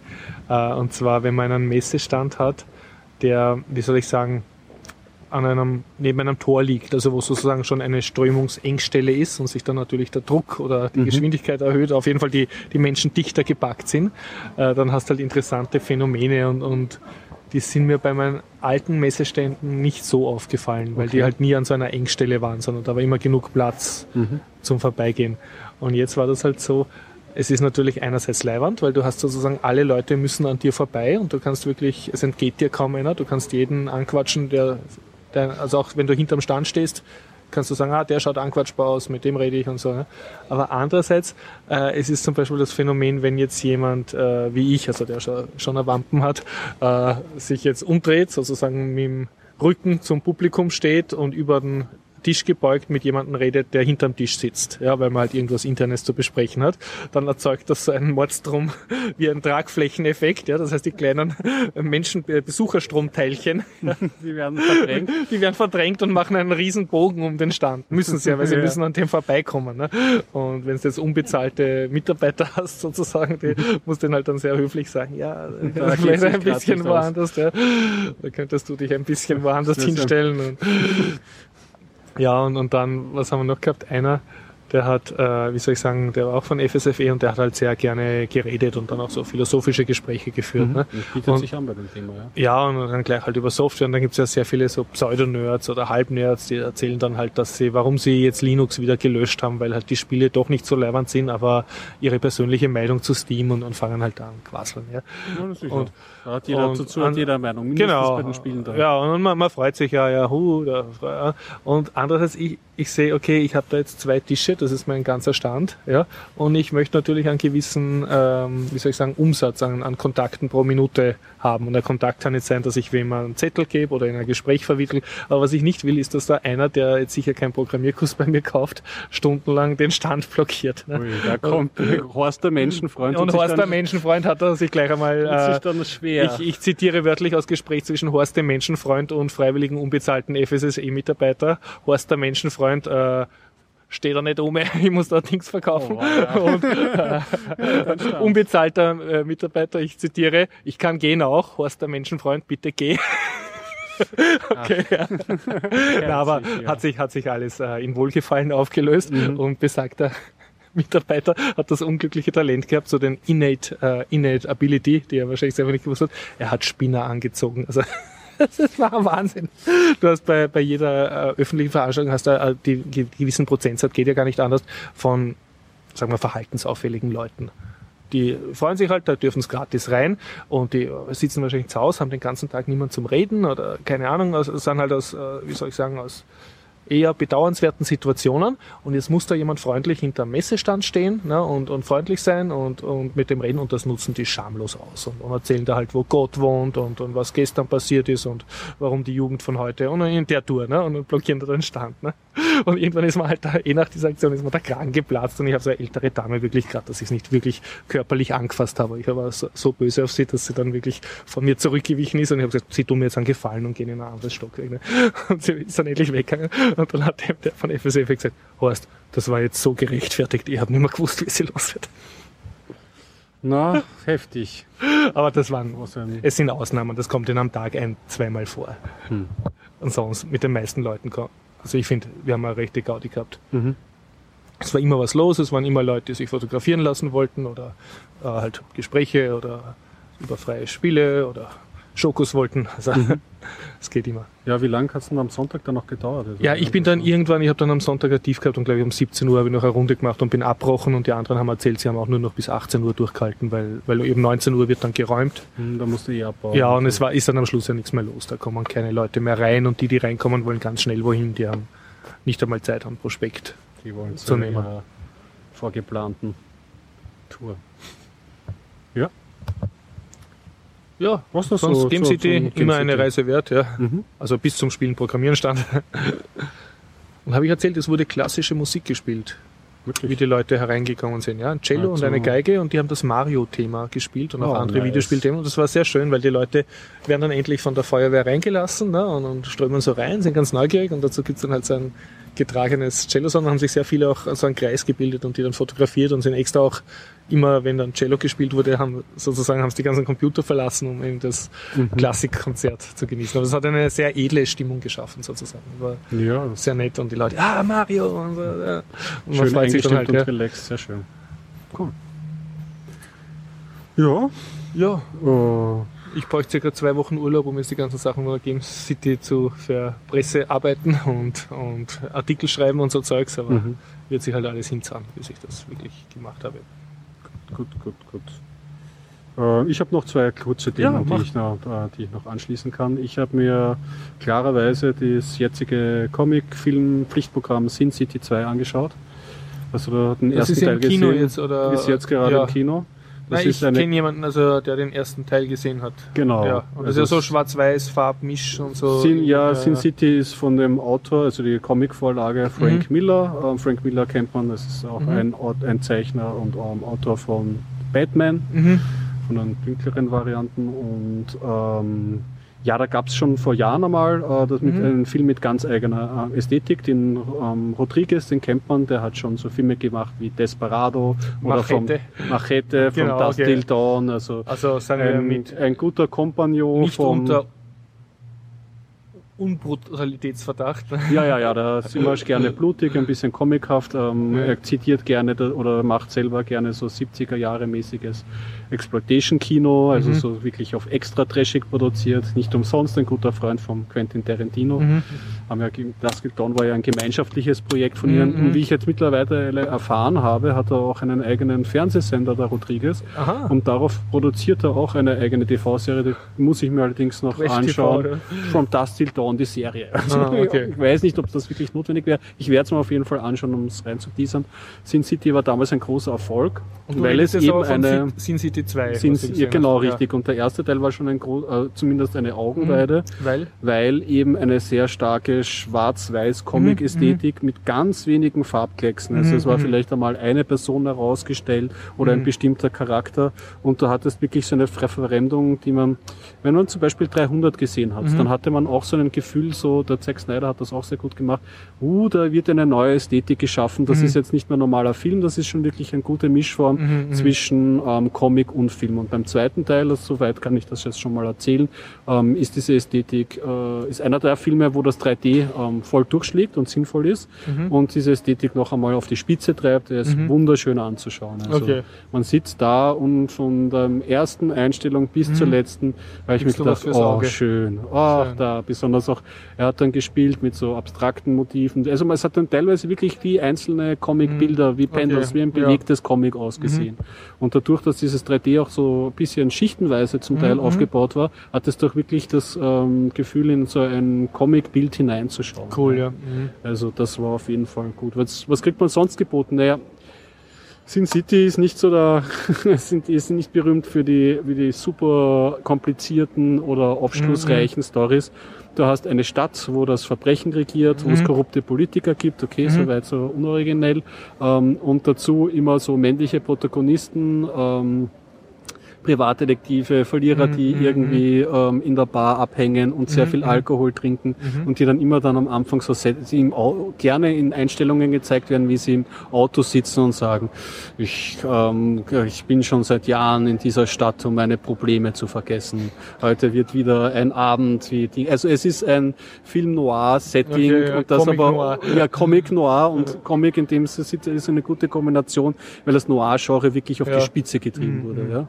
Man sieht einige Schauspieler vom ersten Teil, der Mickey Rourke spielt wieder mit, mit einer Mhm. super Maske, der schaut wirklich so furchterregend aus. Mhm. Der Bruce Willis spielt mit, die Eva Green spielt eine femme fatale, die war auch Mhm. sehr, sehr gut eingesetzt. Der Lewis John Lewitt, glaube ich, heißt er. Und der erste Teil war so episodenhaft au- aufgebaut. Dieser Mhm. hier auch, aber weniger episodenhaft. Da heißt eigentlich eine schöne große Haupthandlung und noch eine zweite große Geschichte. Und am Anfang gibt's noch eine kleine Episode, aber es, ich, mir ist da dieser jetzt schon viel geradliniger vorgekommen. Mhm. Ja. Und ähm, ja, wie gesagt, also wenn man auf diese die- auf diese typischen ähm, ähm, Film Noir, Comic Noir Sachen ultra brutal umgesetzt und halt mit diesen typischen Bar und und und und ja, äh, Gangster-Klischees mit illegalen Pokerrunden und Schlägern, die, die auftreten und Striptease-Tänzerinnen, die lange ähm, Rachepläne schmieden, dann kann man sich das Ja, ja, anschauen. okay. Also wie gesagt, ist die Handlung, aber das, das ist einer der wenigen Filme, normalerweise bin ich unverzeihender gegenüber ähm, am Handlungsmängel. Ja. Ich Ja, möchte schon ein bisschen du, gefordert Du bist jetzt nicht wegen der Handlung hingegangen. Ich bin nicht in der Handlung hingegangen und ich muss sagen, dass die Ästhetik ist einfach wirklich so, so, Okay. so wunderhübsch und die Musik, das haben sie echt Also so Sin gut City hingebracht 2. in Sin City 2. ja. Ganz wenig. Also manchmal hat man so ein bisschen, ich glaube, das ist so ein bisschen Uncanny Valley, manchmal kippt's von super stylisch auf, oh, das schaut jetzt aber komisch billig aus, aber das ist Mhm. nur in ganz wenigen Augenblicken und ich weiß nicht, das ist so ein bisschen ein Klappbildeffekt im Gehirn, Okay. das gerade nicht, nicht funktioniert. Ja. Oh. Ja, das war so viel zur Sin City 2. Und ähm, zur Abrundung kann ich noch erzählen, etwas ganz Leichtes, das ist schnell erzählt. Eine Erfolgsserie, die Netflix voriges Jahr, glaube ich, gestartet hat. Orange is the New Black. Ja, über so Frauengefängnis, Ist oder? äh, ja. über ein Frauengefängnis, genau. Ähm, und hat mich überrascht. Ich habe es mir eigentlich so angesch lange ignoriert. Dann angeschaut und jetzt bin ich schon in Staffel 2 mhm. und muss sagen, äh, ein durchwachsenes Erlebnis, aber nicht schlecht. Was ist die Grundhandlung? Es geht um die ähm, Piper Chapman, mhm. die eigentlich in New York mit einem braven Typen, der in, in American Pie eben die mhm. Hauptrolle spielt, den sieht man eh, es ist so ein, ein braver Typ, die ein, ein sehr ähm, beschauliches bürgerliches Leben und sie möchte, glaube ich, mit organisch produzierten Cremen oder so durchstarten mhm. mit ihrer Freundin und ähm, und so werden ähm, überraschend äh, von der Polizei aufgesucht und sie wird ähm, ins Gefängnis gesteckt für ein Verbrechen, das sie über, vor über zehn Jahren mit ihrer damaligen Freundin mhm. äh, und Geliebten äh, begangen hat. Sie hat nämlich Geld für einen Drogendeal geschmuggelt. Mhm. Das hat sie überraschend getroffen und jetzt kommt diese äh, Piper Chapman in das Frauengefängnis und wird dort aufgenommen. Warum, wo ist die, die, also von der ersten Staffel kann man erzählen, was ist die, mhm. was ist die Erzählung davon eigentlich? Jemand, der sich selber so für einen Gutmenschen halt und eigentlich alles mhm. richtig machen wird, wird halt in die harte Realität mhm. des Gefängnislebens geworfen und damit konfrontiert, dass es halt nicht immer so einfach ist, die richtige Entscheidung mhm. zu treffen, wenn man, wenn es auch teilweise wirklich ums Überleben geht oder sich mhm. zumindest halt ähm, das Leben so zu gestalten, dass man dort halt ähm, nicht untergeht. Ja? Mhm. Und es wird, werden die Geschichten erzählt ähm, vom Gefängnispersonal einerseits und von den Insassen. Und was vielleicht ganz interessant ist von der Dramaturgie her, pro Episode gibt es sogenannte Flashbacks, die sich immer um einen Charakter der Insassinnen oder mhm, so mhm. dreht. Also wird sozusagen ein, ein Zoom auf, auf die Restaurant. Genau, also mhm. wie das Verbrechen passiert ist, mhm, was sie mhm. gemacht haben oder bei Charakteren, die vielleicht ähm, näher beleuchtet werden, werden sogar nur Stücke von dem Leben mhm. gezeigt und später wird das irgendwann okay. wieder aufgegriffen. Und, und, erkennst du irgendeine Systemkritik am amerikanischen Justiz- oder Klassensystem? Das oder? ist eine Dystopie, kann man schon mal sagen, weil mhm. die, äh, die, kann man schon mal, äh, die, die, die Obermanagerin, ja. da sieht man, hat sich ein Mercedes gekauft, äh, mhm. irgendwie, anstatt äh, die Einrichtung zu verbessern, mhm. also mhm, Veruntreuung. Äh, der Counselor, der Hauptbetreuer, Betreuer, der dort ist, hat eine extreme Lesbenfeindlichkeit und äh, mhm. lässt da auch die Leute. Äh, die Polizisten, der eine Polizist, der ähm, dealt mit Drogen in mhm. dieser Ding und in man, der Anstalt. In der, in der ja, Anstalt. Und das, das Bemerkenswerte, wenn man es wenn man's schaut, von der Ästhetik her, hat es ähm, oszilliert es immer zwischen sehr, sehr witzig und mhm. total dystopisch, mhm. traurig, mhm. schier. Ja. Und das kann einen, das, das stößt mir manchmal unangenehm auf. Also härter als Wietz jetzt sozusagen. Ja, auf jeden Fall. Ja, ja. Also ich habe jetzt Wietz äh, nicht äh, bis zum Ende gesehen. Ich mhm. weiß nicht, mhm. nicht, wie hart es wird, aber ähm, hier sterben auch Leute mhm. und äh, es werden Schicksale erzählt, die wirklich nicht lustig sind. Mhm. Ähm, und äh, wie gesagt, und das, das ist aber, es wird alles, in, es wird teilweise so der Ton erzählt, zum Beispiel machen sie da so eine Weihnachtsaufführung und dann, dann treten die Einzelnen, lassen sich casten und dann sieht man so, wie die Einzelnen beginnen zu singen und es ist fast so wie Melker mittendrin, irgendwie so hahaha. Ha, ha. Und dann äh, schwenkt's aber irgendwie äh, um, dass sich jemand irgendwie, äh, keine Ahnung, um, dass ein Selbstmord vorgetäuscht wird mhm, und mhm, mhm. sich jemand umbringt da drinnen. Also mhm. ich möchte jetzt nicht allzu viel vorwegnehmen, aber das ist so der Schmäh der Geschichte. Der, dritte Faktor, den sie natürlich einbauen, wie das bei jeder Netflix oder nein, mhm. Netflix kann man nicht sagen, aber HBO und amerikanischen Serie ist, es wird doch knallharter halt der Sex zwischen Insassen, Ex, äh, Sex zwischen den. Die sind dann hauptsächlich weiblich. Ja, ja, ja, genau, mhm. weiblich miteinander, ähm, genau. Äh, Polizisten und Insassinnen und mhm. ähm, ein bisschen noch in der Außenwelt wird gezeigt, da sieht man aber nicht so viel. Ja. Mhm. Und äh, am Anfang also wollte ich mich... Serie für Erwachsene sozusagen. Eine sehr, äh, definitiv eine Serie für Erwachsene. Ähm, gut erzählt, mir fehlt ein bisschen der große, also es ist auch wieder, der war ja da, hat man eher das Gefühl, das will auf nichts hinaus, sondern die Charaktere sind stark, sind gut aus, mhm. ähm, auserzählt und ausgeschildert und man kann es jetzt gut vor sich hinschauen, aber das könnte jetzt ewig so weiterlaufen. Also das ist irgendwie mhm. so die Kritik, die ich an diese Serie bringen kann. Abgesehen davon hat es mich bei der Stange gehalten und es ist gute, ähm, es ist gut gemachte erwachsene Unterhaltung. Ja? Mhm. Und ähm, ja, sollte aber ähm, darüber hinaus nicht allzu viel erwarten von der Serie. Aber das ist schon, das ist schon genug eigentlich. Außerdem hat man, ich meine, was das amerikanische Serientum ja ähm, jetzt gut heraus hat, ist äh, Charaktere gut in, im Graubereich zu lassen. Das heißt, du hast einfach äh, die Polizisten, die dann streckenweise gut sind, dann wieder toll ins Böse kippen. Seit Sevilla wissen wir ja, es gibt keinen Schwarz und Weiß. ja, ne? genau. Es gibt nur das Grau und ähm, gerade bei der Haupttypin, die immer so, ja, halt so bl bl blaue Augen, blondes Haar und immer so auf Prinzessinnenhaft. Und die, äh, diese Charaktere brechen sie dann auch ziemlich gut.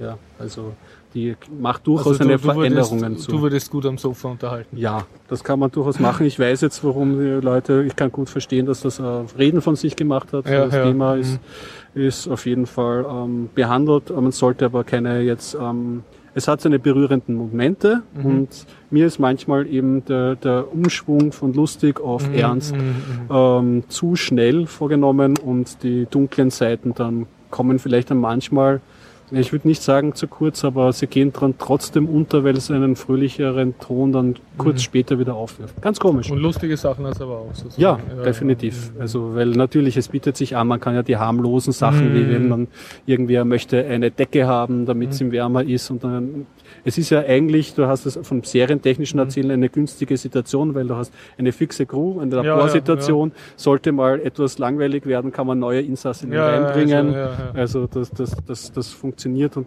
da, diese Mechaniken haben sie gut ausgereizt. Ja.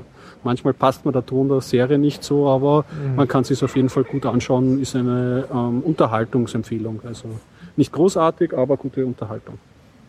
Gut, Ja, in diesem Sinne.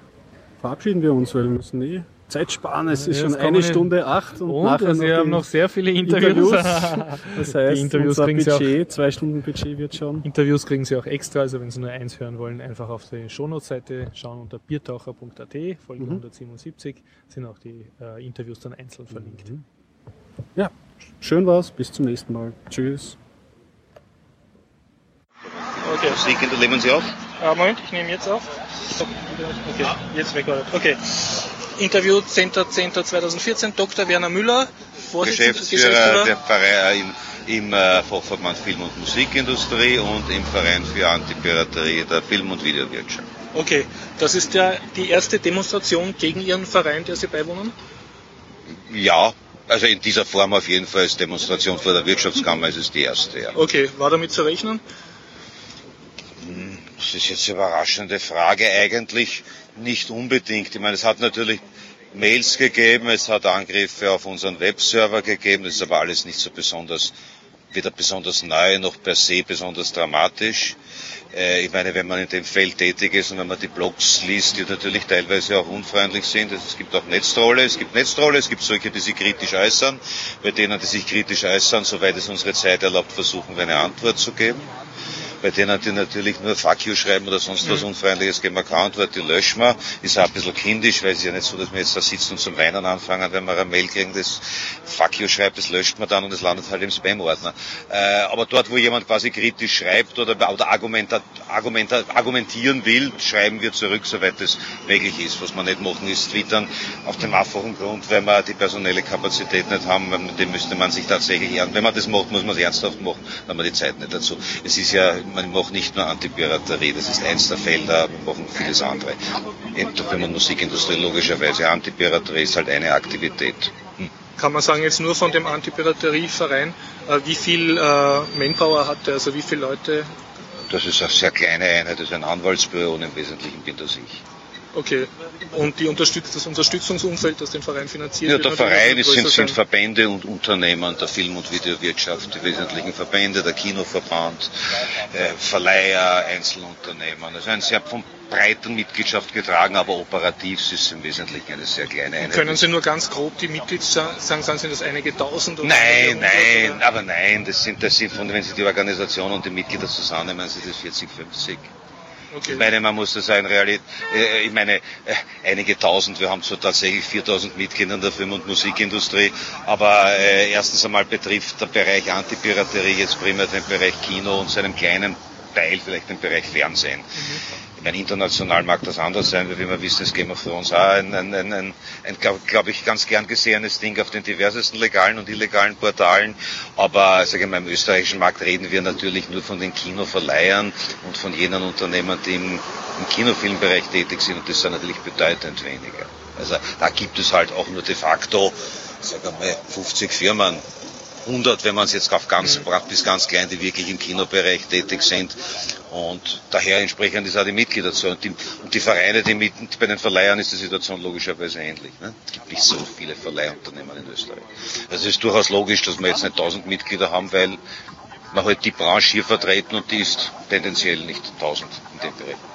Und das spricht aber sehr für den. Ganz kurz, ja. schauen, wer dran ist drehe das nur ab, das ist nicht schlecht. Ja? Und der Verein hat jetzt sozusagen, wie, wie sehr schätzen Sie die im Prozent jetzt die, die Rolle ein des Vereins beim Netzsperrengesetz, also bei der gesetzlichen Durchsetzung? War das allein die Leistung vom Verein oder haben da schon andere Naja, Partner also gesetzliche Durchsetzung ist jetzt terminologisch ein bisschen also falsch. So, äh, die Haftung der, der, der quasi Intermediären, die gibt es ja im Gesetz, die ist im Urheberrechtsgesetz drin. Es war auch immer unter, OGH hat immer schon festgestellt, dass ein Internet Service Provider, ein Access Provider, primär davon, dass grundsätzlich ein Intermediärer ist, also unter bestimmten Umständen haften kann. Das ist halt dann ausjudiziert worden. Äh, in dem konkreten Fall Kino.to. In der Zwischenzeit, wie man weiß, ist Kino.to, dann sind die Betreiber dann zu mehrjährigen Haftstrafen verurteilt worden in Deutschland. Und hier hat halt der, der, dieser Prozess, der eigentlich auf eine einstweilige Verfügung gegangen ist, über drei bis vier Jahre gedauert und ist dann zum Europäischen Gerichtshof gegangen, von dort wieder klarerweise zurück an den, an den OGH und der OGH hat entschieden, der EuGH im März, der OGH, ich müsste so dran, dran dürfte werden. Äh, und äh, ja, der hat entschieden und aufgrund dieser Entscheidung war es quasi erst möglich, operativ etwas zu machen. Wir sind auch nicht das einzige Land, wo es das gibt. Pirate Bay ist in sieben Ländern gesperrt worden beispielsweise. Also das ist ja, äh, all, all das Verfahren fußt auf dem sogenannten Artikel 8.3 der Infosog-Richtlinie. Das ist die Copyright Directive, also die, quasi die rechtliche Basis für das europäische Urheberrecht. Und die stellt halt sehr allgemein die Haftung der Intermediären, also der Internet Service Provider für bestimmte Dinge fest die alles Mögliche sein können. Ich meine, Sperren sind ja in dem Sinn deswegen auch nicht so vollkommen utopisches, weil wenn Sie was, was ich bei Stopnet fragen, was passiert denn dort mit unseren Anzeigen bei Kinderpornografie oder dergleichen, das schicken wir weiter zu den Providern und die sperren das. Und das haben sie immer schon gemacht. Das betrifft Malware, das betrifft auch Kinderpornografie und das betrifft Rassismusseiten. Die sperren die ganz einfach. Oder auch noch nie jemanden aufgeregt und hat sich logischerweise an niemand beschwert. Also die Erzeuger von Kinderpornografie sind logischerweise nicht demonstrieren gegangen. Das ist eh ganz logisch. Äh, und ja, natürlich es waren Websperren immer ein kontroversielles Thema, weil sie halt immer auch Websperren heißen und nicht Webseiten sperren. Und Websperren äh, sind dann halt immer so ein Thema, wo dann die, wo dann Kinderkeule ausgepackt wird und Zensur und alles das. Das, sind halt, das ist halt kontroversiell.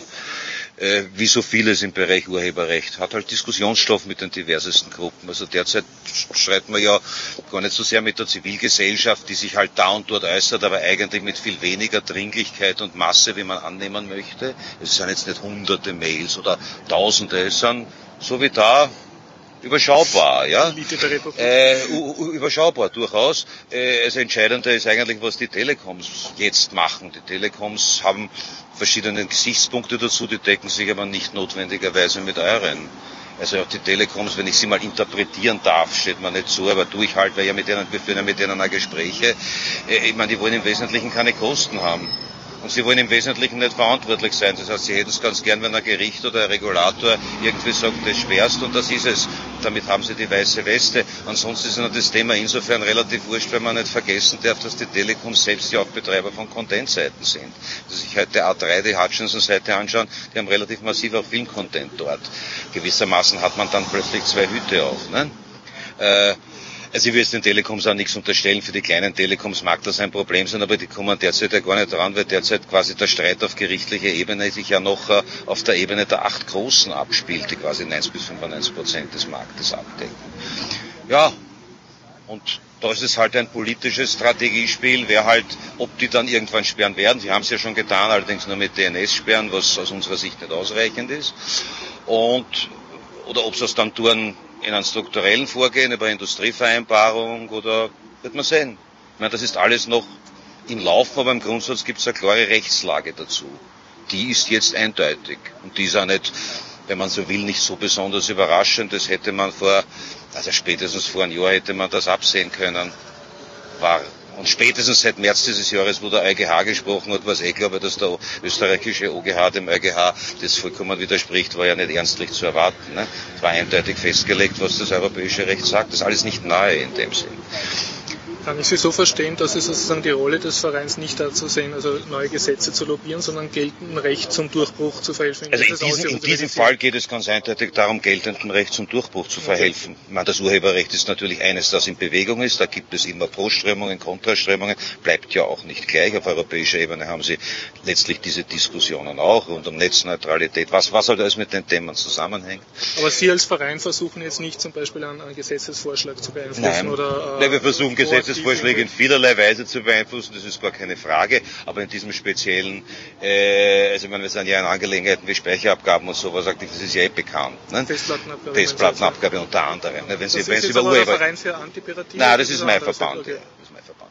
Nein, eigentlich da geht es primär darum, dass man das, was man so Enforcement nennt, so klingt nicht sehr sympathisch, das ist ja das englische Wort für Rechtsdurchsetzung. Also als nein, naja, nein, das Wort, ich habe gesagt, das Wort gilt, nicht, gilt, nicht, gilt nicht Fall. Enforcement heißt nichts anderes als Rechtsdurchsetzung und das ist ja etwas gut. Ich meine, wenn ich mich an den Herrn Lobo erinnere, der in letzter Zeit immer sagt, das Internet muss reguliert werden, wenn ich mich recht erinnere, er meint damit natürlich ein bisschen was anderes als wir möglicherweise, aber äh, er sagt das immer sehr laut und deutlich und im Wesentlichen sagen wir auch nichts anderes, nur dass seine Schwerpunkte möglicherweise oder mit ziemlicher Sicherheit andere sind als unsere, aber vom Grundsatz machen wir dasselbe. Das Internet ist ein Apparat, ein sehr großer Apparat mit Guten und Bösen drin. Das wissen wir nicht. Wir sagen ja nicht so, dass ich nicht weiß, was das Internet ist. Ich habe möglicherweise meine erste Webseite gemacht.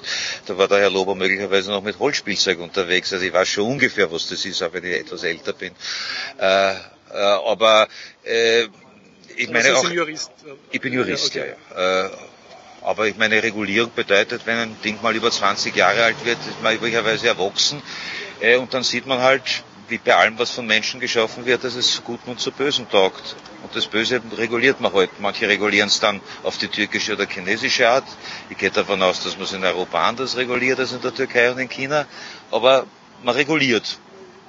Und im Großen und Ganzen gibt es darüber auch einen Konsens, beziehungsweise ist halt ein demokratischer Konsens herzustellen. Ich sehe das relativ wertfrei. Da gibt es eine gesellschaftliche Diskussion und die gewinnt halt dann wer um es mal so sportlich zu sehen. Sie fühlen sich derzeit auf der Gewinnerseite? Naja, wir haben das Verfahren gewonnen, das wir vier Jahre geführt haben mit großen finanziellen Einsatz, großen personellen Einsatz und freuen uns, dass wir es gewonnen hätten. Hätten wir es verloren, müssten wir das so zur Kenntnis nehmen, wie es jetzt die Telekom-Wirtschaft zur Kenntnis nehmen muss, dass sie verloren hat. Äh, wir haben auch schon Prozesse verloren, so ist das nicht. Frage noch, also derzeit trifft sozusagen Leute, die Filme teilen oder ja. die, haben Sie einen Ausblick, wen es als nächstes treffen könnte? Das Gesetz ist ja jetzt einmal da. Oder glauben Sie, das wird genau in dem Bereich bleiben und äh, werden da nicht andere Industrien ihre Bedürfnisse anmelden, dieses Instrument auch einsetzen zu wollen? Ich habe offen gestanden. Also da, da, interessanterweise ist natürlich jetzt Juristengerede, aber wenn Sie sich anschauen, dass der Europäische Gerichtshof macht etwas, es gab auch ein Verfahren bei beim Europäischen Gerichtshof für Menschenrechte. Das heißt, was die dort tun, die schauen sich sehr, sehr gut an die Grundrechte, die betroffen sind. Und da haben, hat gerade der Europäische Gerichtshof bei Pirate Bay was Interessantes gesagt, also das Recht auf Meinungsfreiheit bei Pirate Bay mit den Produkten verglichen. Und hat gesagt, natürlich gibt es gewissermaßen, gehören Filme oder Musik als Kulturteil auch zur Meinungsfreiheit, aber es ist wie bei einem Baum, quasi die äußere Rinde, das wirklich wichtig ist, ist politische Meinungsbildung da ist die Waage zwischen Meinungsfreiheit und quasi Eigentumsrecht geht quasi in Richtung Meinungsfreiheit. Während bei Filmen und Musik, ja, die muss man wohl zur Verfügung stellen, aber es gibt quasi kein Recht auf gratis, auf gratis Musik und Film. Die liegt quasi mehr im inneren Bereich. Und hier ist die Waage, wenn man es vergleicht mit dem Grundrecht der Meinungsfreiheit, halt auf, neigt sich halt zum, zum Grundrecht des Eigentums. Äh, und das hat eine gewisse Logik. Nicht? Wir haben das immer so ein bisschen schlapsig genannt, es gibt kein Menschenrecht auf Bruce Willis oder auf Lady Gaga. Natürlich gibt es ein Recht drauf, aber es gibt kein Recht drauf, es gratis zu haben und zu jeder Zeit. Und ich nehme an, die Industrie wird sich dem halt irgendwann, ich bin irgendwie, ich bin nicht der Sprecher der amerikanischen Industrie, aber wenn die amerikanische Industrie sieht, dass die Leute Game of Thrones alle gleichzeitig sehen wollen, dann wird die Industrie dafür ein Angebot schaffen. Und ich meine, Netflix wird auf dem österreichischen Markt durchstarten. Also es wird ein legales Angebot geben, das sie irgendwie durchsetzt. Ja, und dazwischen wird es irgendwo in einer Nische immer irgendwelche Leute geben, die, die hacken oder sich was runterholen. Nicht was runterholen ist jetzt auch schlecht gesagt. Sich Filme runterholen. äh, äh, das wird es wohl immer geben. Aber das sind, die Frage ist, ist das im Herzen der Gesellschaft, äh, als quasi als das Marktmodell im Internet, alles ist frei, alles ist gratis oder alles ist in gewissermaßen damit bezahlt, dass man sich ein Breitbandnetz kauft. Ich hoffe nicht, ich lade alles runter, so UPC-Werbung vor zehn Jahren. Äh, oder gibt's halt legale Angebote und die illegalen halt irgendwo in einer Nische, so wie es Illegalität halt in der analogen Welt auch in ihren Nischen gibt. Und das wird halt die, die Zeit zeigen, aber ich bin jetzt eigentlich wesentlich zuversichtlicher als vor ein paar Jahren, weil die legalen Angebote boomen. Aber noch einmal, Sie sehen jetzt nicht die Gefahr sozusagen, dass sich eine Industrie na, sich da durchgesetzt hat, Netzstellen Nein, also ich glaube ganz eindeutig. Können, es gibt, dass das jetzt auch andere Industrien na, wollen. Der EuGH hat ganz eindeutig in der Kino-TO-Entscheidung Bezug genommen auf Kino-TO, also auf eine bestimmte Art von Seiten. Das sind quasi strukturell rechtsverletzende Seiten. Das wäre, um quasi das andere Ende zu nennen, YouTube eben genau nicht. Nicht? YouTube ist eine Seite, bei der Urheberrechtsverletzungen da und dort vorkommen, aber kein Mensch könnte mit dieser Gesetzgebung YouTube sperren, das wäre nicht möglich. Weil, verstehe, weil die Waage der Grundrechte dort anders ausschlägt. Wenn ich Sie richtig und, verstehe, als wenn ich jetzt sozusagen Kino.to betreiben würde, müsste ich dort nur genug Creative Commons lizenzierte Filme reintun und die Waage wird sich zurückneigen? Das ist, äh, das ist ein Lust, das ist ein lustiger Ansatz, das habe ich mir auch schon gedacht. Ich glaube, es wird, ich meine, was der Europäische Gerichtshof gesagt hat, er sagt, es genügt, auch wenn auf einer Seite legale Inhalte sind, heißt das nicht automatisch, dass die Seite deswegen legal ist. Die Seite ist quasi in ihrer Gesamtheit zu beurteilen. Es genügt jetzt nicht, dass alle, alle Kinox.to-Folger irgendwie ein Shareware draufstellen und sagen, schau, du kannst bei mir ZIP runterladen. Das wird nicht genügen. Sagen, was da, klingt das nach einem Prozentsatz, das so ab 80 Nein, das Wort wäre mein nächster Satz gewesen, was der EuGH nicht sagt. Er gibt keine klaren Hinweise darauf, wie diese ab wann es anfängt. Er sagt, im Prinzip ist es, und das ist auch etwas, was die Telekom-Wirtschaft unglücklich macht, das verstehe ja teilweise, weil die Telekom-Wirtschaft sagen muss, jetzt muss ich aufgrund einer Beschwerde entscheiden, ist diese Seite wirklich strukturell illegal, ist sie auch strukturell illegal, wenn sie 90% illegale Inhalte hat, oder ist sie das, wenn sie 60% hat, dass das der Telekom-Wirtschaft nicht schmeckt, dafür habe ich auch Verständnis. Das ist aber, so hat es mal der EuGH festgestellt.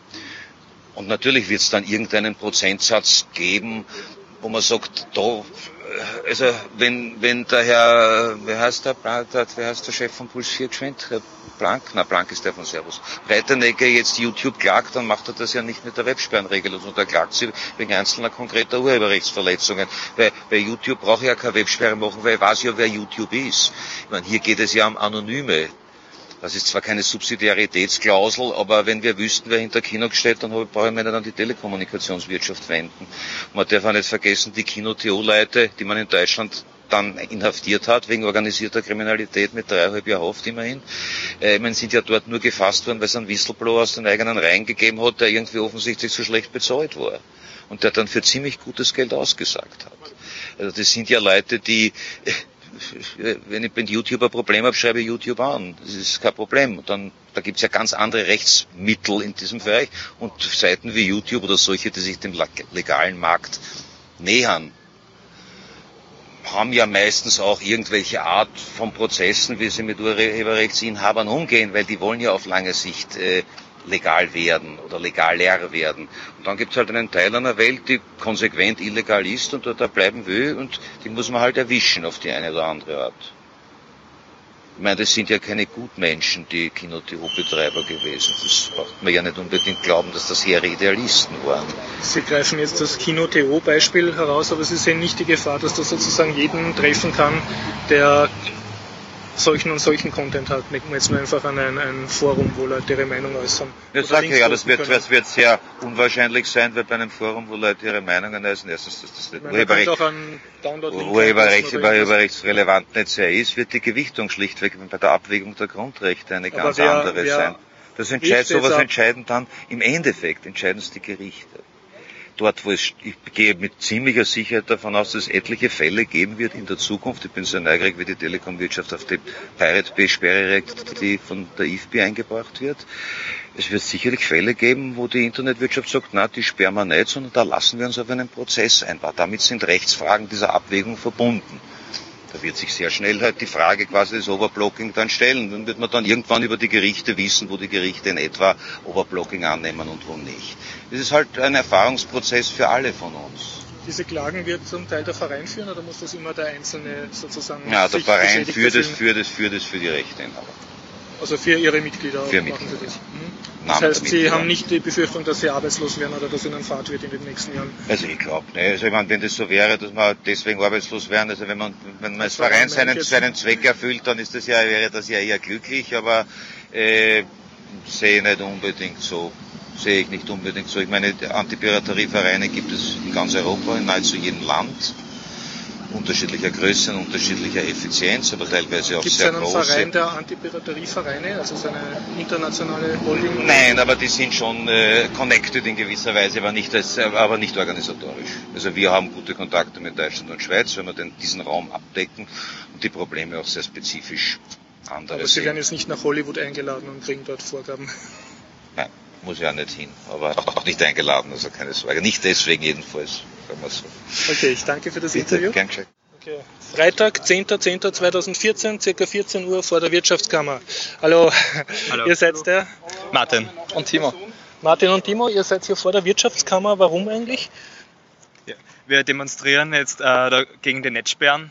Ja, Ja, wir finden es eine Frechheit, dass der Zugang zum Internet beschränkt wird, nur weil da der Verein für Antipiraterie ist. Sehr wird, dass er seine Interessen da geschädigt werden. Genau, also das spricht gegen die Meinungsfreiheit. ja. Äh, und da kann man nicht einfach nur durch ein Gerichtsurteil und ohne eigentlich richtige Gesetzesgrundlage äh, Seiten sperren lassen, die nicht einmal selber Inhalte anbieten, sondern nur verlinken auf Inhalte. Und das geht nicht. Und ihr habt den Verein vorher gekannt, vor diesem, also bevor ihr hier wart? Den Verein für Antipiraterie? Piraterie? Naja, ich habe das medial verfolgt, das mit den äh, Urteile und so. Aber ich habe eigentlich er- erst aufgrund dieser Netzsperren jetzt äh, eigentlich von dem Verein überhaupt gehört. Genau, bei mir war es da ganz ähnlich. Also erst durch, durch das, dass es in den Medien aufgekommen ist. Und vorher hat mir der Verein eigentlich überhaupt nichts gesagt und jetzt ist ihm unsympathisch. Okay, also ihr würdet ihm nicht beitreten. Nein, Nein. kein- Okay. Äh, darf ich ein bisschen fragen, äh, ihr schaut noch recht jung aus, seid ihr noch Schüler oder Studenten? sind Studenten. Oder? Studenten, Studenten, okay. Erstsemestriger. Erstsemester. Und ihr habt, also, wie soll ich sagen, fühlt ihr euch jetzt wirtschaft, in eurer wirtschaftlichen Tätigkeit eingeschränkt, also eure Nebenjobs oder eure Berufe, die ihr mal ausüben, ausüben wollt? Habt ihr das Gefühl, das äh, hat darauf eine Auswirkung? Naja, wenn man das ja als größeres Bild betrachtet, eventuell schon, weil mit, mit so, solche Sperren von Streaming-Seiten fangen es an und man weiß ja nicht, äh, wie das dann ausartet. Also, und na, nachdem ich bin, äh, ich studiere äh, Software Engineering, ähm, freie Informationen sind ein wichtiger Grund, Grundpfeiler für Software und für Softwareentwicklung. Also, Also allein die Existenz eines solchen Gesetzes gefährdet dich sozusagen, Richtig, wenn es ja. dich jetzt nicht persönlich noch nicht betrifft. richtig, ja. Genau, wenn an, einmal mal die Grundlage da ist, kann man das dann immer weiter ausweiten. Äh, irgendwann ist dann nicht mehr Urheberrechte, sondern eventuell bis hin sogar zur politischen Meinung. Ist jetzt noch sehr weit hergeholt, aber Naja, nicht einmal so weit, weil es So gibt schnell jetzt äußern, gell? nicht einmal so weit. Es gibt auch schon äh, sagen, ja, die ISIS ist im Internet und rekrutiert und wenn man da mal mit politischen Sachen anfängt, dann sind wir eigentlich schon, genau schon da. Okay. Darf ich fragen, ihr seid aus Wien oder Äh, aus Niederösterreich. Niederösterreich? Okay, okay. Seid ihr jetzt extra für die Demo hergekommen? Oder Nein, nein wir, in- wir studieren ja auf der TU. Also. Okay, genau. verstehe. Okay, also danke fürs Interview. Okay, 12. Oktober 2014, Game City. Ich sprich, spreche mit Michael Olb von Bloccadillo. Hallo Michael. Hallo, grüß dich. Ja, ich wollte erzählen, um was es bei Blockadillo geht. Blockadillo ist ein Spiel, bei dem man ein zusammengerolltes Gürteltier spielt, das äh, sich zu einem Ball zusammenrollt, auf und ab hüpft. Und man muss bunte Steine damit zerschmettern. 2D-Plattformhüpfer. Einen 2D-Plattformhüpfer, Ja. genau. Und die Schwierigkeit ist dabei, es hüpft eben die ganze Zeit auf und ab und man kann es nur nach rechts und links ablenken. Also es hüpft Und- automatisch. Ich genau. keine Kontrolle über die Höhe des Jumps sozusagen. Genau, Ja. ja. Und man muss eben Hindernisse überqueren. Es Okay. gibt äh, Rätsel, die farbbasiert sind. Voll, Es voll gibt, noch Intelligenzfrage. Das heißt, ich kann das Spiel mit zwei Tasten spielen. Genau. Wow. Ja, also einfach rechts und links in der Bildschirmhälfte Okay, ja. drücken. Das ist eine total einfache Steuerung, aber das Spiel an sich Wird mit der Zeit immer schwieriger. Also es Okay. fängt sehr einfach an, um in alle Spielmechaniken einzuführen, aber wird mit der Zeit sehr, sehr Okay. knifflig. Das heißt, die Level werden dann sozusagen komplizierter. Oder ich Genau, gibt's es gibt- Hindernisse oder. Genau, Ja. es gibt Schalter, die man umlegen muss, die nur mit gewissen Farben aktivierbar Okay. sind, die dann Plattformen bewegen, zum Beispiel über einen Lavasee drüber. Also da kommt es auch sehr auf Timing an, schätze ich. Ne? Ja, genau. Ja.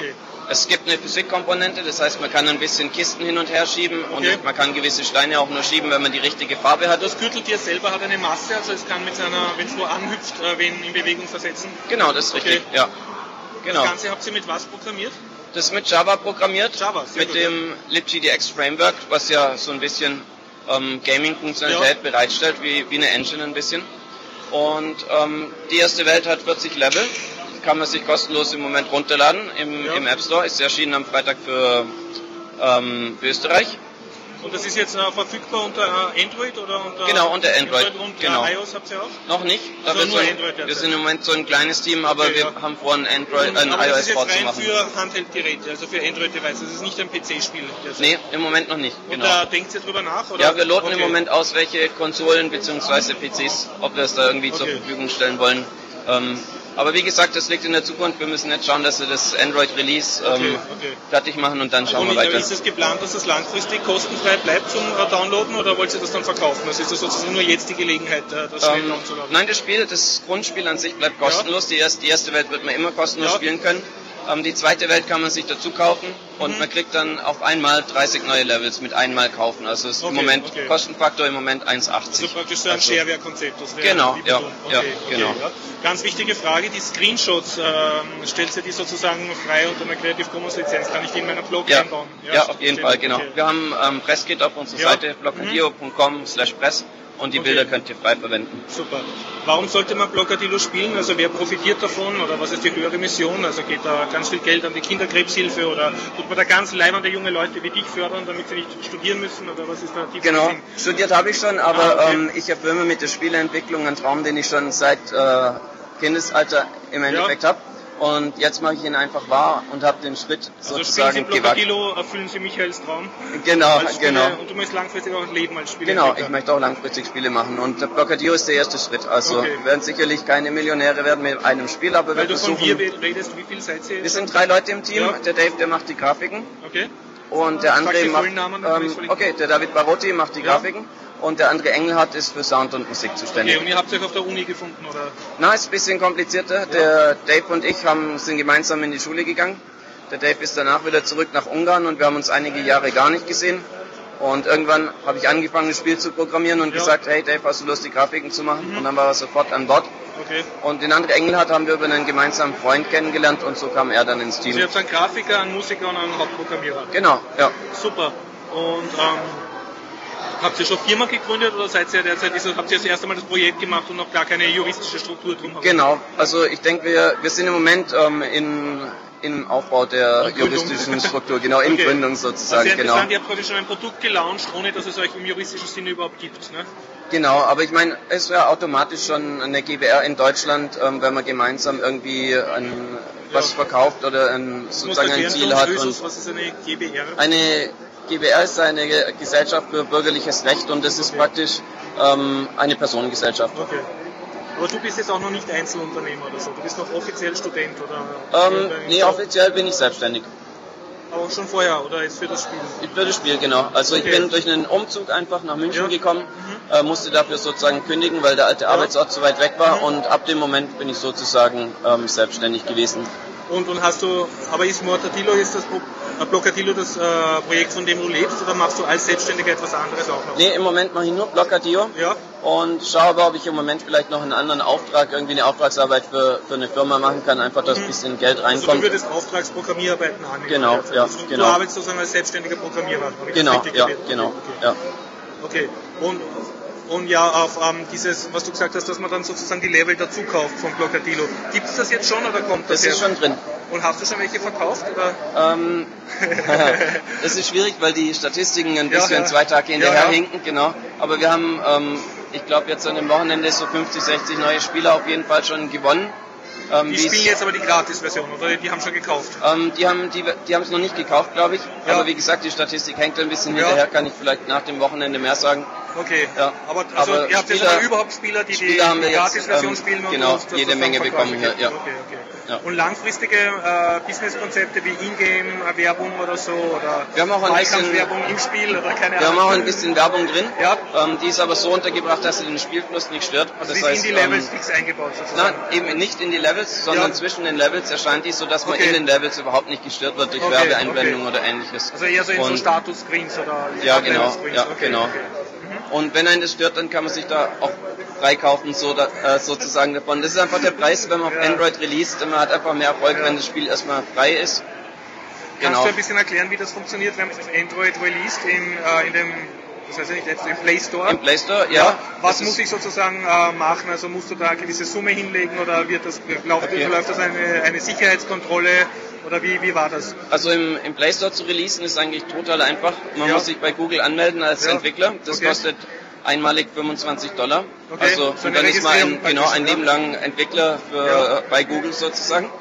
Und ähm, dann erzeugt man ja beim Programmieren das APK, was eigentlich das Spiel enthält an sich. Und das lädt man dann in den Store hoch. Ja. Und dann hat man erstmal so eine jetzt Entwicklerseite. APK-File könntest du jetzt auf deine Homepage stellen und die Leute sie Könnte ich auch machen, genau. ja? Aber dann müsst ihr beim Runterladen sozusagen ähm, Software aus unsicheren Ja. Quellen sozusagen zulassen, genau.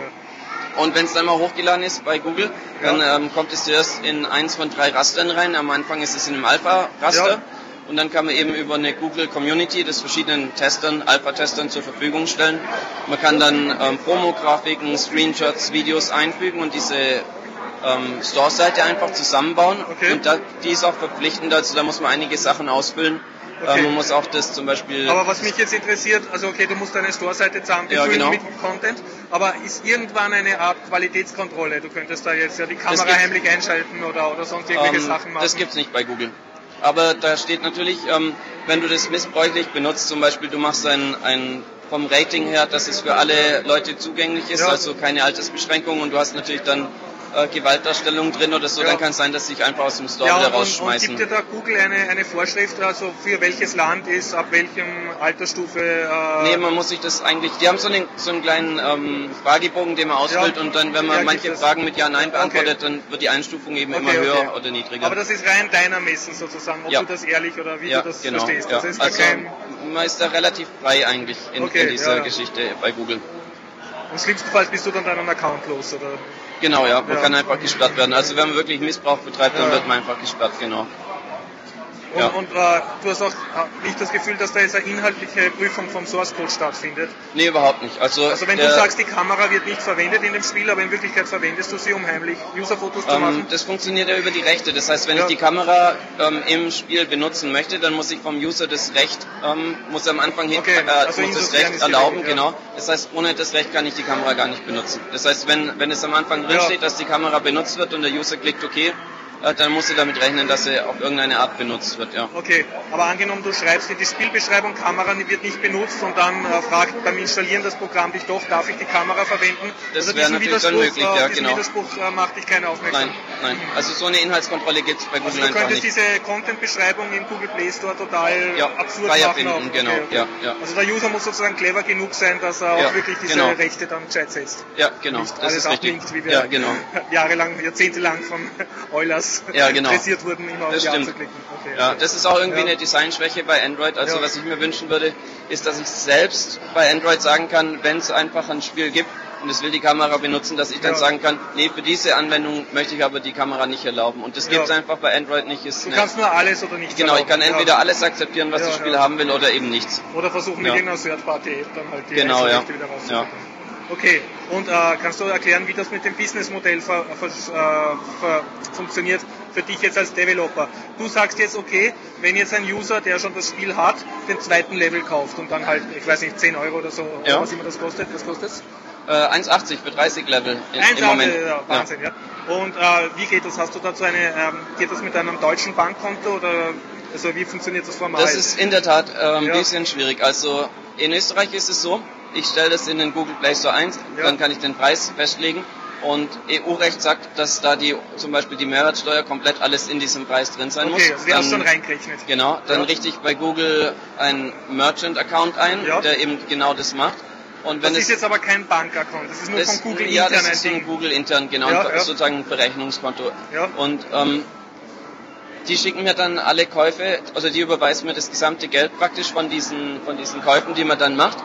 Ähm, aber das Problem an der Geschichte ist, ähm, erstmal behalten sie die üblichen 30% ein, die alle App Stores einbehalten. Ja.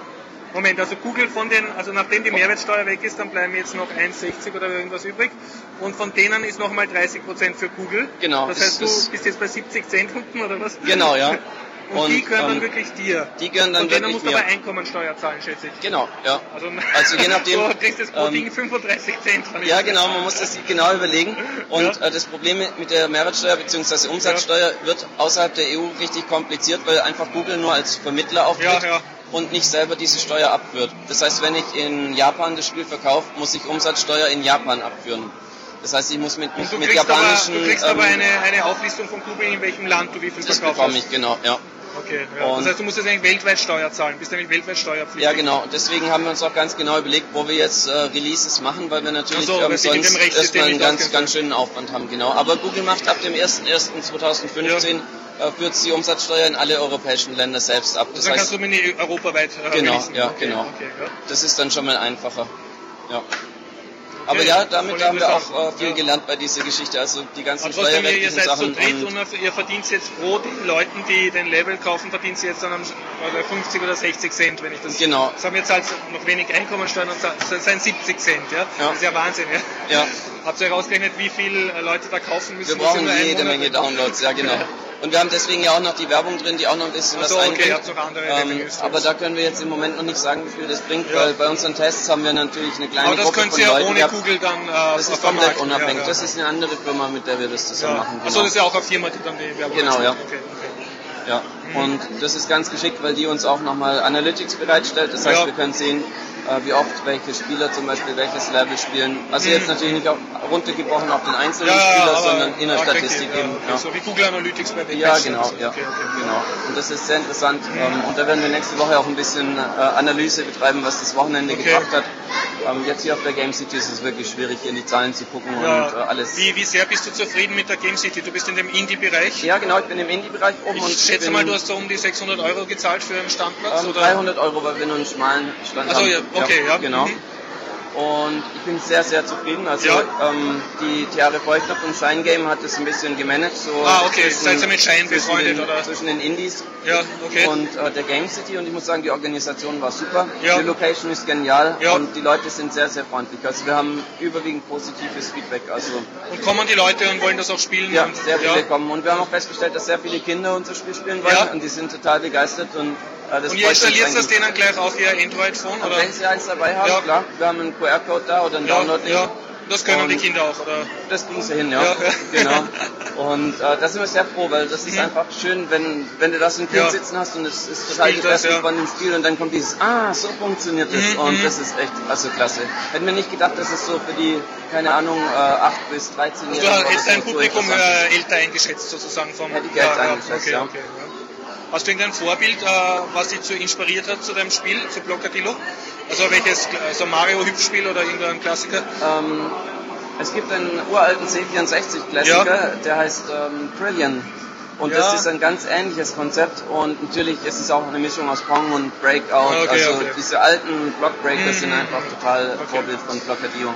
Jetzt noch eine Frage zur Steuerung, dass du ja nur zwei Tasten hast. Ja. Hast du da die Lautsprechen-Wippe genommen oder sind das Touch-Tasten, also auf dem Bildschirm? Auf dem Bildschirm, also Okay. man kann ähm, irgendwo rechts oder links in der Bildschirmhälfte Okay, drücken. irgendwo ja. klicken. Ja. Genau. Okay. Du super, also ich wünsche dir viel Erfolg. Dankeschön. Okay, und danke für das Interview. Ja, gerne.